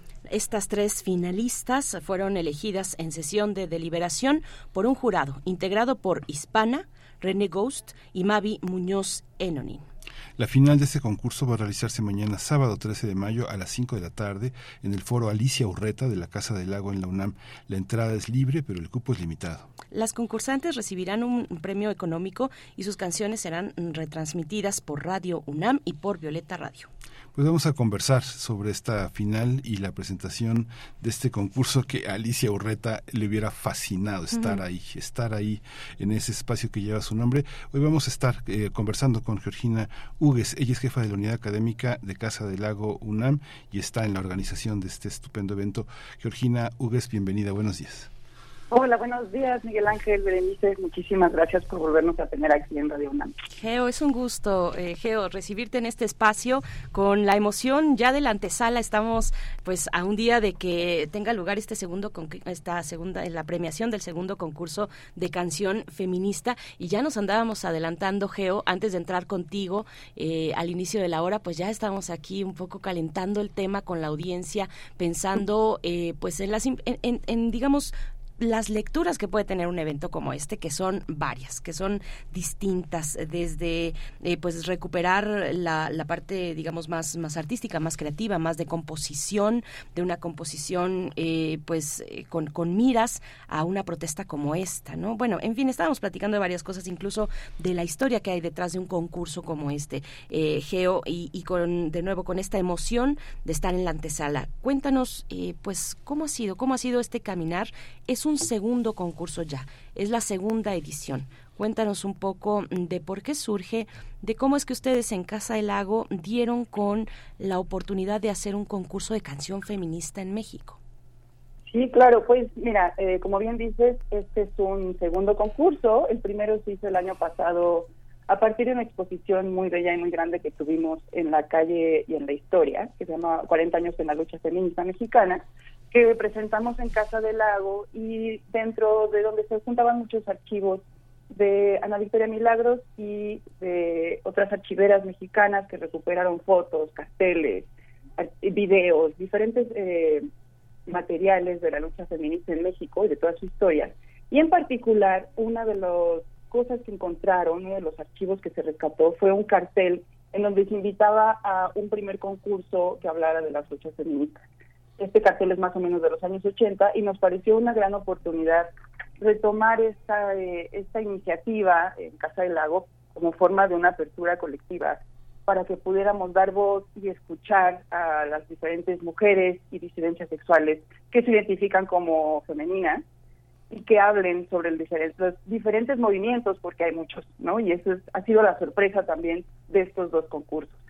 En este segundo concurso recibimos 58 canciones y nos emocionó también muchísimo ver que recibimos no solamente canciones de, de 15 estados de la República, sino de países como Chile, Perú, Argentina, Colombia, España, en fin, esto nos habla de la necesidad de, de, iniciativas de este tipo, ¿no? Y de las diferentes voces que están pidiendo ser escuchadas y que además se unen a este movimiento feminista.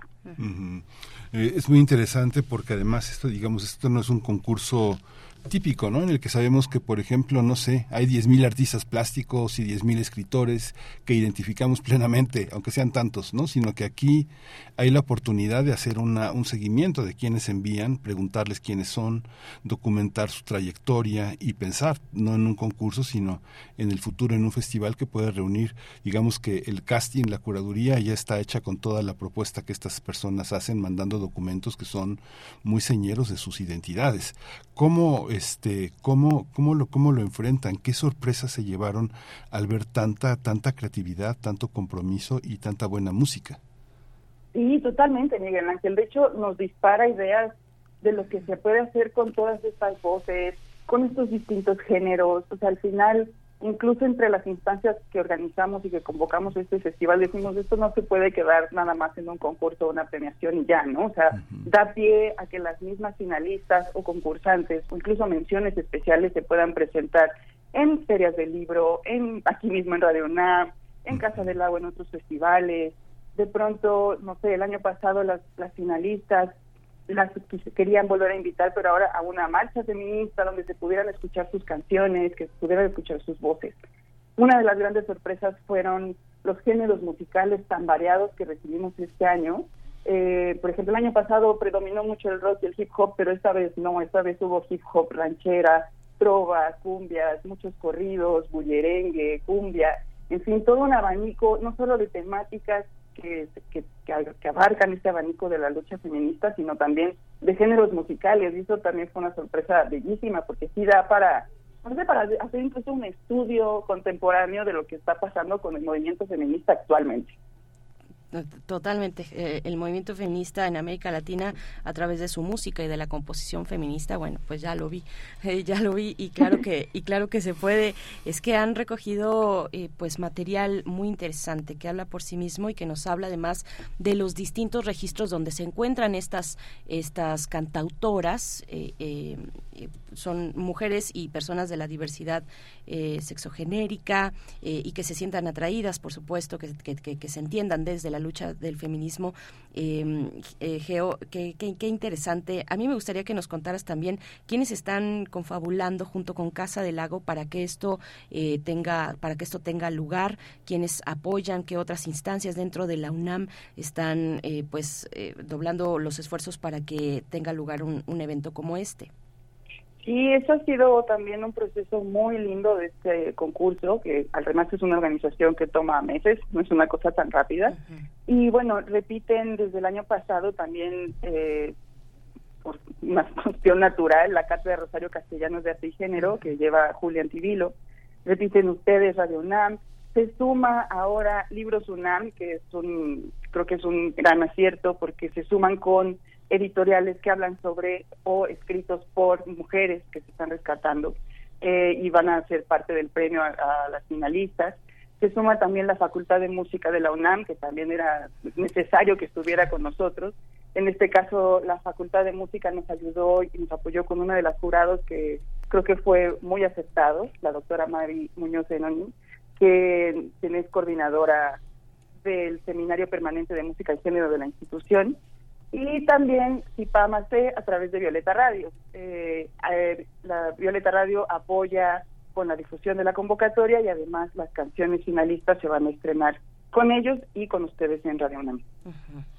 Pues qué interesante va a ser va a ser una también una exposición que que conecta a los propios artistas entre sí, porque si bien México es un epicentro importantísimo de la de, de, de la música por todas las posibilidades que hemos aprendido desde hace más de 30 años en que los grandes festivales que contratan a músicos muy costosos pueden este pueden ser este ahora sí que se hace una vaquita y alguien que llega a Guanajuato pasa por Puebla, pasa por Monterrey, pasa por Oaxaca, por Veracruz y se costean todo esto. Ahora, entre, entre las propias mujeres, conectarlas pues significará también como un acto político, ¿no? De alguna manera enlazar voces tan significativas para, para la historia del feminismo, la historia de la música y la historia del espectáculo, ¿no? Sí, totalmente. Yo creo que es un acto político e histórico, casi casi, porque sí, al final los resultados de esos concursos dan frutos y de pronto las ves a ellas colaborando juntas o las mismas jurados que no se conocían de pronto pueden hacer cosas entre ellas con las mismas finalistas. O sea, creo que sí es algo que, una pequeña semilla que ayuda al movimiento eh, de manera histórica, también por los, por el dibujo que van haciendo cada año eh, sobre los temas que van abordando. Bien, pues eh, Geo, vamos a hacer una pausa, vamos a hacer una pausa musical para poder escuchar precisamente la propuesta que en el primer concurso de canción feminista eh, tu, eh, fue, fue la propuesta ganadora. Se trata de María Lasfer. Creo que María Lasfer ya después estuvo por acá también en Radio UNAM, después del concierto la semana pasada. Sí, en Divergentes sí. estuvimos. Eh, en, ahí con Geo también. Si ya nos están pasando por acá todo el dato, Geo, que estuviste por acá con, con Violeta en la noche, eh, en, el, en el programa de resistencia modulada en la sección de Divergentes eh, y con María Lasfer. Pues qué, qué padre y qué mejor momento pues para escuchar la propuesta. Y con Pagua también estuvo por acá con Paulina Sotomayor. exactamente, que fue jurado, que fue jurado el año pasado. Y bueno, en este, que ya dijimos, las, las integrantes del jurado va a ser René Ghost Hispana y eh, Mavi Muñoz, que yo no sabía de este seminario, de la, de la existencia de este seminario permanente de música y género en la Facultad de Música. Me acabas de volar la cabeza con eso, Me acabas de volar la cabeza, qué bueno. Qué importante, ¿no? Sí, sí, caray. Eh, pues hay que, hay que platicar después también y traer, es que así se van haciendo redes muy bonitas. Eh, hay que después platicar pues más a profundidad con la doctora Mavi Muñoz, pero va a ser parte del jurado el día de mañana. Entonces, entonces, vamos a escuchar la propuesta musical de María Lasfer, que fue la ganadora en la edición anterior del concurso de canción feminista que organiza Casa del Lago. Esta fue la primera ganadora del concurso anterior y pues vamos con ello y volvemos contigo, querida Geo. Tenía solo seis años cuando me empecé a dar cuenta que el mundo no era justo, que no se abrían muchas puertas. Mamá estaba triste, ella se quedaba en es lo que le tocaba. Nadie lo cuestionaba, todos lo asumían. Pues es que eres mujer, ¿qué más tú pretendías? Al pasar de los años yo ya era un adolescente, sentía mucha rabia y no entendía mucha gente. ¿Por qué todos los hombres tienen más privilegios? Porque ellos no se callan, porque salen sin miedo. Son muchas las preguntas y pocas las respuestas.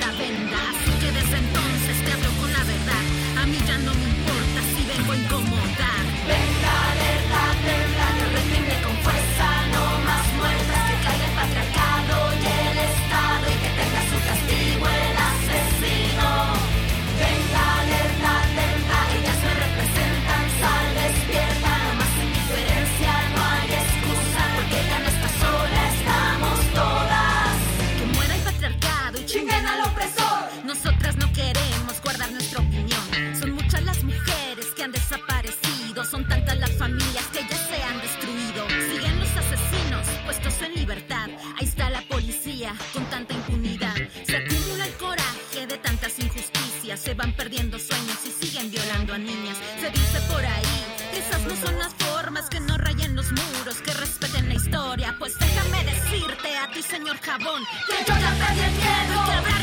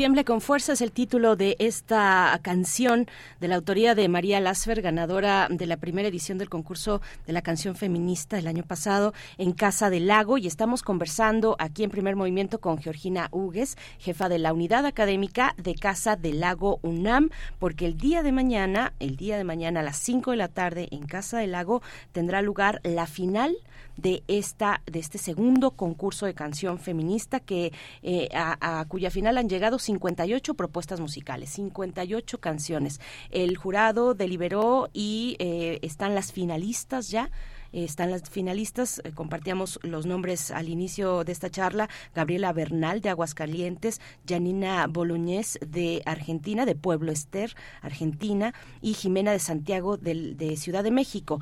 Eh, Geo, pues a ver, hablemos un poquito más de estas 58 canciones que participaron, danos un poquito más a profundidad los detalles de, de dónde venían, cuáles son las temáticas, hacia dónde apuntan, cuál es el eh, el, eh, digamos, el, el, humor, el sentir también de la propuesta musical en su conjunto. Claro, son 58 canciones, poquitas más que el año pasado, eh, y, y, y es difícil tal vez trazar algunos ejes, más allá del feminismo, de la lucha feminista, y supongo que los humores son muchos, pero a ver, tratemos de hacer un mapeo de esto que les llegó. Sí, claro que sí. Eh, pues es un mapeo muy interesante, como decía Miguel Ángel, eran también cosas que nos revelan la situación actual con el, los movimientos feministas. Y muchas de ellas hablan obviamente sobre las marchas, sobre las manifestaciones, lo que sucede en la calle cuando nos juntamos como mujeres, eh, las pintas en la pared, cómo estos son, ya forman una parte de memoria, ¿no? Y también hablan de homenajes a compañeras que cayeron o que han sido asesinadas o que han sido desaparecidas. Esto es muy conmovedor porque de pronto ni siquiera son canciones tristes, sino que son más bien ya como una memoria festiva a estas personas o a estas mujeres. Hablan también de violencia intrafamiliar. Este año nos sorprendió mucho recibir eh, canciones que hablaran también sobre racismo y discriminación, sobre la negritud y sobre la carga de generaciones que hay con, con la negritud en las mujeres um, hay, hay canciones donde están pidiendo respeto, alto al acoso, eh, y otras también con un, otro ritmo que hablan también del autocuidado, del placer femenino, de escucharse una misma, de, de no sé, de, de, hacer caso a nuestras intuiciones como mujeres. Hay unas muy graciosas que incluso hablan de cómo las, y juegan, hacen este juego de cómo las, las mujeres somos brujas. En fin, hay una, por ejemplo, que se llama Mujer Balam, hay canciones pop que eso no, no recibimos la vez pasada, en fin, es, es, es, creo que ese sería un poco el mapeo y en general los temas que se manejan. Uh -huh. es so, que lo... Sobre todo el tema del homenaje a, a, a mujeres o compañeras. Es, eso fue creo que una de las cosas que nos llamó mucho la atención. Sí, qué interesante. Es que es la, es que es, es la gran metáfora de de verdad quieren escucharnos miren ahí vamos no es así como no entonces aparecen aparecen muchos temas porque eh, la, la realidad de la escucha hace que la conversación se convierta en una red, ¿no? La conversación, el dialogismo de la conversación consiste justamente en improvisar todo el tiempo y todo el tiempo este la conversación se convierte en algo oblicuo, ¿no? No no no hay esta cuestión de, la dirección de la información, sino que es oblicuo siempre. Es muy emocionante. Bueno, a, a mí me emociona mucho que, que, que, que mi compañera Berenice Camacho esté involucrada en este proceso porque es algo que forma parte pues de las mujeres periodistas eh, de cultura involucradas también en procesos en procesos de comprensión y de conocimiento de esta de este de, este, de esta traza porque también los medios somos la voz de muchas de estos de estos espacios no que no representan ni dinero ni prestigio sino un enorme compromiso político y ético con, con, con la causa no Sí, totalmente. Nosotros también estamos súper agradecidas de que Berenice vuelva a ser nuestra conductora, porque además sabemos que, que también lo lleva adentro. Uh -huh. y, y, también me gustaría hablar también de las tres finalistas. Sí, por favor. Eh, Gabriela Bernal es de Aguascalientes, pero además es poeta. Entonces, su canción es una décima, son décim una serie de décimas que hablan sobre la, la, el movimiento feminista. Eh, su, el título de la canción es Con Paso Firme, y va describiendo ese cómo es a través de las décimas un una marcha feminista. ¿no? Es, habla del respeto al dolor, de cómo las mujeres no solamente somos la princesa o la esclava, sino que además eh, sí tenemos lo que decías, eh, Miguel Ángel, un lugar como periodistas o como investigadoras o como gestoras de cultura o como científicas, habla de cómo no solo, solo, solo somos una mamá o una hija y ya, o sea, como las diferentes mujeres que hay. Eh, Janina Boloñense, que es argentina, mandó un tango, que eso también es muy lindo, que se llama La Chinita, en donde está hablando de una mujer, de su risa, de su cabello, pero resulta que es, platicando yo con ella me, me contó ya en, en privado que es una amiga asesinada y que es un homenaje a, ella, aunque nunca lo dice en la canción. Ella es pianista y participa activamente en la colectiva Mujeres y Disidencias Tangueras de Rosario. Y por último, Jimena de Santiago Alani, que ella generalmente hace rap, en este caso mandó un bolero eh, en homenaje a Consuelo Velázquez, autora de Déjame Mucho, y el título de la canción es No me importa, en donde habla también del amor propio y de cómo una puede estar bien sola. Eh, ella, en el trabajo que ha hecho como feminista, todas además tienen esta, esta particularidad de que han sido o han formado parte de algún movimiento feminista. Jimena Santiago inauguró Rimas Femeninas, que es el primer colectivo referente al rap en México. Geo, qué bueno que nos das, eh, que, no- que nos das estas, estas primeras eh, líneas, estas primeras formas de identificar a las que son eh, finalistas de este concurso de canción feminista y que mañana, pues mañana es la final. Yo, yo al contrario, la agradecida soy yo por, por, por que me inviten, porque finalmente, como lo has dicho, Geo, este es un trabajo que, se- que inició meses atrás y que yo prácticamente llego a la final con todo súper planchado y bien bonito, como, como las cosas que hace, que, que hace Casa del Lago, que hace la Cátedra Rosario Castellanos, que ahora afortunadamente también Libros UNAM y la Facultad de Música y la misma Radio UNAM, eh, pues yo llego a ese momento pues bien, bien interesante. Cada etapa, cada etapa de este concurso es, es interesante y riquísima y nos da para platicar un montón. Y creo que mm, en medio de todo esto, eh, digamos, el concurso de canción feminista en su peso específico, que es, que es que es fuerte, que es que es sólido, que es importante, que es interesante, pero también nos habla de una eh, de una vocación que ha ejercitado eh, la misma Casa del Lago, que es acercarse claro, a la música, al sonido también en sus distintas formas de expresión y de formatos y, y- y de formas artísticas y a las mujeres, ¿no? Este, estos cruces, el sonido, las mujeres, el sonido ya sea como música o como otros tipos de experimentaciones eh, artísticas, pero me parece que hay detrás en todo esto una eh, apuesta de Casa del Lago por poner estos elementos al frente, Eh, no solamente a las mujeres, pero sí tienen, sí, sí han hecho un especial trabajo por las mujeres y por la diversidad de eh, eh, por la diversidad sexual, la comunidad LGBT y más, ¿no? A ver, cuéntanos un poco de esto, Geo. Sí, totalmente, eh, Bere. Realmente ha sido una, una línea eh, que, que hemos seguido eh, es- a- a- en esta gestión en Casa del Lago, porque nos interesa muchísimo el tema de la visibilidad, tener referenciales, ver mujeres en el escenario, ver mujeres escritoras. Eh, no es que no es que los hombres no lo valgan al- para nada, o sea, sí tratamos de hacer un equilibrio y, y de, de- pero sí impulsándolo un poquito más hacia el lado de las mujeres, porque creemos que esto educa también. Y, y ser joven y ver a una mujer cantando o una mujer leyendo poesía o una mujer en colectivo con hombres o con disidencias sexuales ayuda muchísimo a visibilizar, visibilizarse hacia el futuro, ¿no? Y vemos un poquito también el tema feminista, de la lucha feminisma, feminista, no solamente como algo para las mujeres, sino para la humanidad. A final de cuentas vamos todos caminando juntos y juntas y, somos compañeros todos, ¿no? Eh, dentro de esta gestión, justo en esta parte de la visibilidad, vienen cosas muy interesantes eh, que también tienen que ver con recuperar espacios públicos. Vamos a tener el segundo maratón sonideros en unas semanas.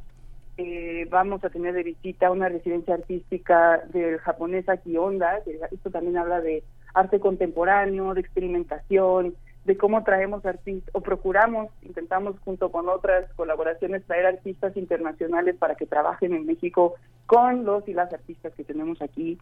Eh, vamos a hacer dentro de este programa de pioneras electrónicas, que es otro eje muy importante de Casa del Lago, vamos a inaugurar una, a, perdón, a estrenar una pieza que no se ha tocado en México, se llama Trilogía del Amor de Leandra Dix, y vamos a tener, por decir poquitas cosas, ¿no? En la parte de cine, colaboración con FICUNAM, eh, la parte de Umbrales, que es un programa que tienen sobre cine experimental, que es donde también entran eh, tanto mujeres como jóvenes o disidencias que están experimentando con el cine y con el sonido. Y en septiembre tenemos el Festival Poesía en Voz Alta, que ya estamos trabajando y organizando, en donde también van a poder ver que, que hay muchas mujeres y disidencias sexuales en el escenario, porque creemos que es importante darles espacio, escucharlos, escucharlas y aprender de ellos.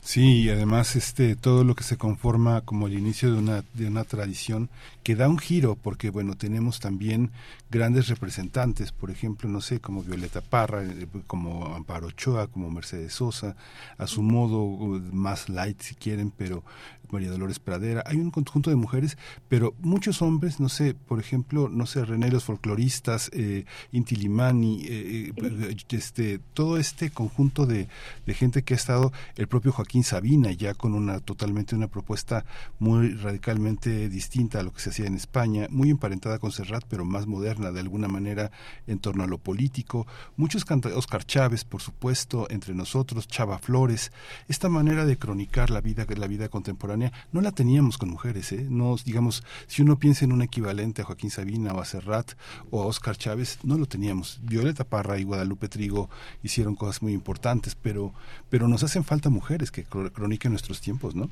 Sí, creo que tiene que ver con eso, con que no las vemos normalmente en los escenarios. Eso lo platicaba con Violeta también en Divergentes, que es muy impresionante ver los festivales actuales de música que hay para jóvenes y que rara vez ves a mujeres en el escenario principal. Creo que empieza a pasar cada vez más y poquito a poco, pero todavía hace falta inclinarnos un poquito más hacia el lado femenino para poder escuchar estas voces de lo que tenemos que decir las mujeres. Geo, pues muchas gracias. Sí, estar frente al escenario y detrás del escenario también. Además también. ¿No? Que, que ahí eh, pues implica tener un conocimiento, un acercamiento, una apropiación de la tecnología, por ejemplo, ¿no? Cuando se habla tal vez de, de música eh, bueno, digamos de lo electrónico, no, no de música electrónica, sino de algunas composiciones eh, eh, digitales, eh, pues eh, qué, qué importante es tener acceso, acceso a programas eh, que, que a su vez sean tan- también accesibles o de, o de, digamos, de libre descarga, que se tengan, eh, pues, eh, la parte técnica, ¿no? Como una dominación, un dominio de la parte técnica de todo lo que implica el manejo, el uso de herramientas como esta, como las herramientas digitales. En el ejemplo que pongo, pero es mucho más, ¿no? Hay eh, en cada parte, en cada paso de la industria musical, por, por hablar de la industria musical, eh, pues hay eh, eh, presencia de las mujeres cada vez de manera más marcada y bueno, es gracias a esfuerzos como este es gracias también a redes colaborativas. Yo creo que sin las redes, que eso es algo que distingue mucho al, al movimiento feminista en sus distintas expresiones, que, que Sí. se ha basado en las redes, que ese es su soporte, que esa es su fuerza y que pues qué orgullo, ¿no? Y que, y que y qué bonito, además, qué bonito Sí, que sea de esa manera. Mire, algo bien importante que acabas de mencionar es el sistema del acceso y eso también es algo fundamental, casi casi que es una línea que tenemos también en Casa del Agua actualmente, que es que todos nuestros eventos son de entrada libre. Si bien decimos cupo limitado, es raro que no entre alguien, ¿no? Eh, son todos de entrada libre justo porque el lugar en el que estamos, lo que estamos haciendo, creemos que sí, eh, sí es un ejercicio formativo y, y está esta parte de la sonora musical, pero también en el cine hemos procurado eh, exponer trabajo de directoras mexicanas o directoras internacionales, que los relatos que se dan en la pantalla sean sobre mujeres o de mujeres, en fin, sí estamos también intentando hacer, o en el trabajo de hacer un esfuerzo para que toda la gente que esté en el bosque de Chapultepec o en los alrededores pueda entrar de manera libre a las actividades que tenemos en Casa del Lago y pueda ver justo y tener estos nuevos referenciales, ¿no? Sí, y está, bueno, quería hacer un último comentario, eh, Georgina, hay una parte también que veíamos muchas, muchas mujeres muy, muy talentosas que han contribuido de una manera muy significativa a la música, a la música contemporánea interpretada por mujeres. No sé, pienso en Betsy Pecanis, eh, en la parte poética, recuperando la poesía catalana, pero también Carmen Leñero, ¿no? Muchas, muchas, una, una gran maestra también de nuestra universidad, eh, recuperando poesía muy importante con Jaime, este, con Jaime eh, Villarreal, son, son, este, son son pe- personas muy importantes, pero el giro de lo político no estaba bien visto, ¿sabes? No estaba bien visto, era, era como unas mujeres este, de- dedicadas a, a gritar, a romper, a, a romper aparadores eh, compositivos, musicales, no estaba eso. Vimos grandes propuestas de mujeres que fueron muy emblemáticas, como Cecilia Toussaint, por ejemplo, ahorita Guerrero, que la mencionaba Berenice o, eh, o Nina Galindo, que Nina eh, cantaba las canciones de Roberto, de, de, este, de Rodrigo González y Cecilia las canciones de Jaime López, pero no, no nunca tuvo el personal una, este, una, unas mujeres en Jalisco que cantaran canciones tan subversivas como las del personal, por ejemplo, ¿no? Pe- Pensando, pensando en eso, ahora sí tenemos mujeres que componen sobre sus propias problemáticas, ¿no? Y que le dan con el ladrillo al aparador, este, para romper este estereotipos, lugares comunes y para afirmarse, que es algo que es totalmente el siglo XXI, ¿no? No lo teníamos antes, ¿no? Perdón, pero perdón, paréntesis, no me imagino eh, pues quien a Cecilia Toussaint cantando eh, Dale de comer al, cole- al conejito del personal. Tampoco, pero... Pero en esa línea del personal, digamos, tan Sí, no, no, subversiva, ¿no? entiendo, entiendo. Sí, totalmente, perdón. Digo, no sé, Pero- me imagino la crónica, la crónica en Jalisco sí, sí, de dos mujeres lesbianas yendo este, yéndose a fajar en todas partes por la ciudad, este, es distinto, ¿no? Es distinto, digo, se- uno se admite en el amor heterosexual, pero una pareja de hombres o una pareja de mujeres, pues, difícil. Híjole, sí, Miguel Ángel, y seguimos viendo que, o sea, a, a la fecha genera cosquillas, ¿no? Yo prefiero llamarles, llamarle así, que otra cosa, pero sí genera incomodidades. Y sí, o sea, también un poquito volviendo a nuestras juradas de este año, hablé de Mavi, pero no hablé de Hispana y de René Ghost, que son dos mujeres que también está- han estado en la lucha y hablando de temas como los que mencionas, muy políticos. René Ghost, por ejemplo, es cantautora bilingüe y habla mucho sobre las fronteras y el tema de inmigración porque ella en algún momento se ganó el Fondo de Mujeres de la Fundación para las Artes de Nueva York y entonces ha vivido en carne propia la discriminación, no solamente como mujer, sino como mujer lesbiana en Estados Unidos, ¿no? Es mexicana, además. Eh, entonces, sí, sus temas son súper políticos y con Hispana sucede lo mismo, al ser eh, compositora norteña de rap y de hip hop le ha costado muchísimo trabajo poder caber en un mundo o en un espacio de hip hop que sobre todo está predominan los hombres, ¿no? O creo que políticamente sí es un ejercicio muy importante el que se está haciendo en Casa del Lago eh, gracias a organizadores como ustedes también. Y también, pues, que son herederas, ¿no? Eh, estos nombres Sí. que alcanzamos a, sí, a, a- comentar. Y bueno, además de que son las juradas de el día de mañana de la, de la premiación del segundo concurso de canción feminista, eh, pues son herederas de, de- de- de líneas de, de mujeres que abrieron también y ellas mismas siguieron abriendo. O sea, Hispana ya lleva un rato en la escena, pero eh, pues yo de pronto decía, bueno, que nada más nos vamos a quedar con la mala Rodríguez, digamos, por decir algo, ¿no?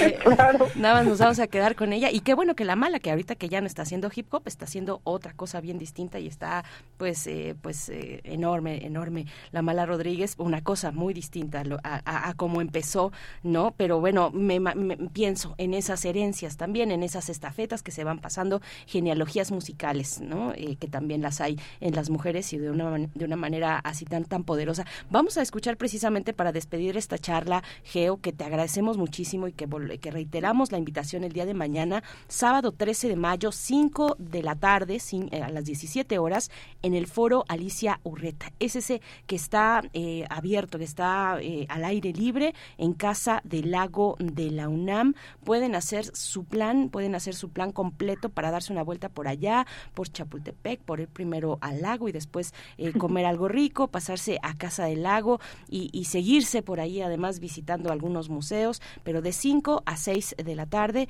esta, este segundo concurso, la final del segundo concurso de la canción feminista organizado por Casa del Lago y con todos estos acompañamientos que son un montón. Eh, Geo, pues te agradecemos mucho. Nos vamos a quedar con la música de Hispana, precisamente lo que vamos a escuchar se titula Reina de Corazones. Muchas gracias, Geo. Gracias a ustedes.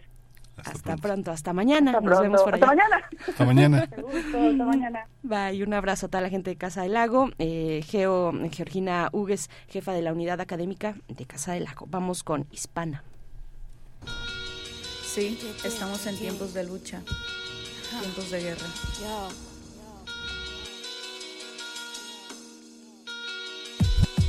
Rebeldía como mi abuela, como mis tías. Debí llamarme María, porque quiero, porque puedo, por mi cría. Las circunstancias de la vida, soy una leona cuidando su lecho. Sé que no soy lo que parezco. Mis primos te apuntan, te apuntan desde el cerro. Viejo perro no come perro. Flaco, tu estilo está flaco. Soy una gorda, me lleno el plato. Cobro caro mi trabajo. Quieres ser mi enemigo, no te acerques o te mato. Háblame pa' business y billete, quiero todo el rancho pa' mí. Háblame pa' business y billete, quiero todo el rancho pa' mí. Mi semilla germina, mujer latina, mujer de fuego, mujer prohibida. Tú me ves solita, pero alguien me cuida. Ojos y oídos en todas las esquinas. Kila, kila, soy trucha desde niña. Mami, estoy bendecida. Los santos me cuidan, pero sangran mis heridas. Siente la ira de la abeja asesina. Reina de corazones. Yo, yo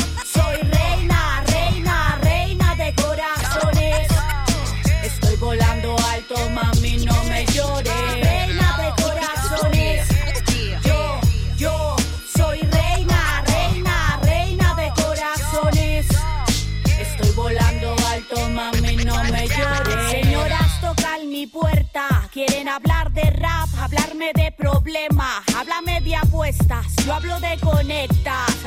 Yo te abro los ojos, este mundo apesta. Todo se quema en fuego, mi futuro, mi porvenir. Pero tengo mi fe en el cielo, sé que un día Dios va a bendecir. Toma lo que es tuyo, que llueva los billetes. Chin chin ya, es de mi gente. Se hacen los pendejos, los que nada entienden. Te voy a dar justo lo que te mereces. Quieren ponerse fiera con la más fiera, la abeja reina.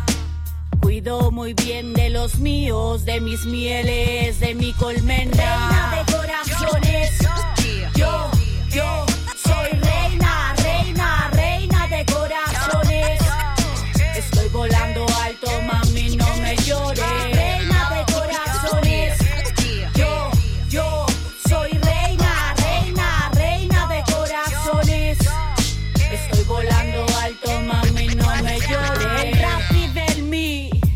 sé por qué está aquí, pero sigue adherido a mí, porque lo trato bien. ¡Mua! Besitos para ti, me dio todo lo que yo no pedí. Desde los 14, moviendo la gente, moviendo la nuca, moviendo las mentes. Me escuchan abogados, me escuchan delincuentes. Ambos saben de mi alma transparente. Quieren ponerse fiera con la más fiera, la abeja reina. Cuido muy bien de los míos, de mis mieles, de mi colmena. Quieren ponerse fiera con la más fiera, la abeja reina. Cuido muy bien de los míos, de mis mieles. Reina de corazones. Yo, yo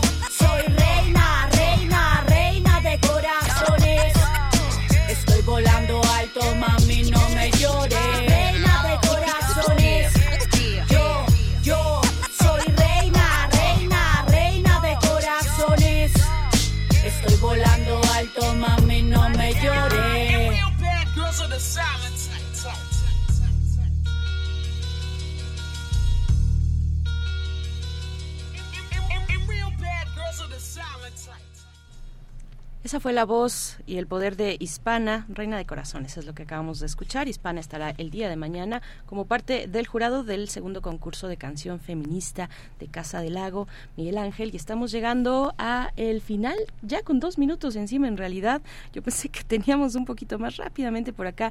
Un radio escucha, ha sido radio escucha, Julio Hernández nos dice, oigan, échenme la mano para eh, darle difusión a este taller de huertos urbanos que eh, está impartiendo la escuelita Emiliano Zapata así es que vayan a arroba huerto santocho, huerto santocho en eh, Facebook y también en Instagram para que puedan enterarse de este taller de, de, huertos urbanos eh, de azotea como solución al acceso a vegetales libres de pesticidas. El cupo es limitado y bueno, ahí está la referencia por si quieren acercarse. Sí, fundamental entrar a los huertos urbanos y si hay una si hay alguien que te pueda llevar de la mano, pues mucho mejor. Vale la pena asomarse. Muchas gracias, mucha suerte mañana, Berenice, ahí estaremos acompañándote este viendo esta pues este este este este gran fiesta no de la de la imaginación y de la y del compromiso político no Sí, qué maravilla. Más, eh, ojalá que se puedan acercar, que nos podamos saludar, tomar alguna foto por allá a partir de las 5 de la tarde en Casa del Lago. Gracias, nos vamos ya. Gracias a todo el equipo. El próximo lunes estamos de vuelta de 7 a 10 de la mañana. Eh, gracias, Miguel Ángel. Gracias. Esto fue Primer Movimiento. El mundo desde la universidad. Radio UNAM presentó Primer Movimiento. El mundo desde la universidad. Con Berenice Camacho y Miguel Ángel Gemain en la conducción. Rodrigo Aguilar y Violeta Berber, producción. Antonio Quijano y Patricia Zavala, noticias. Miriam Trejo, coordinación de invitados. Tamara Quirós, redes sociales. Arturo González, operación técnica. Locución, Tessa Uribe y Juan Staca. Quédate en sintonía con Radio UNAM. Experiencia sonora.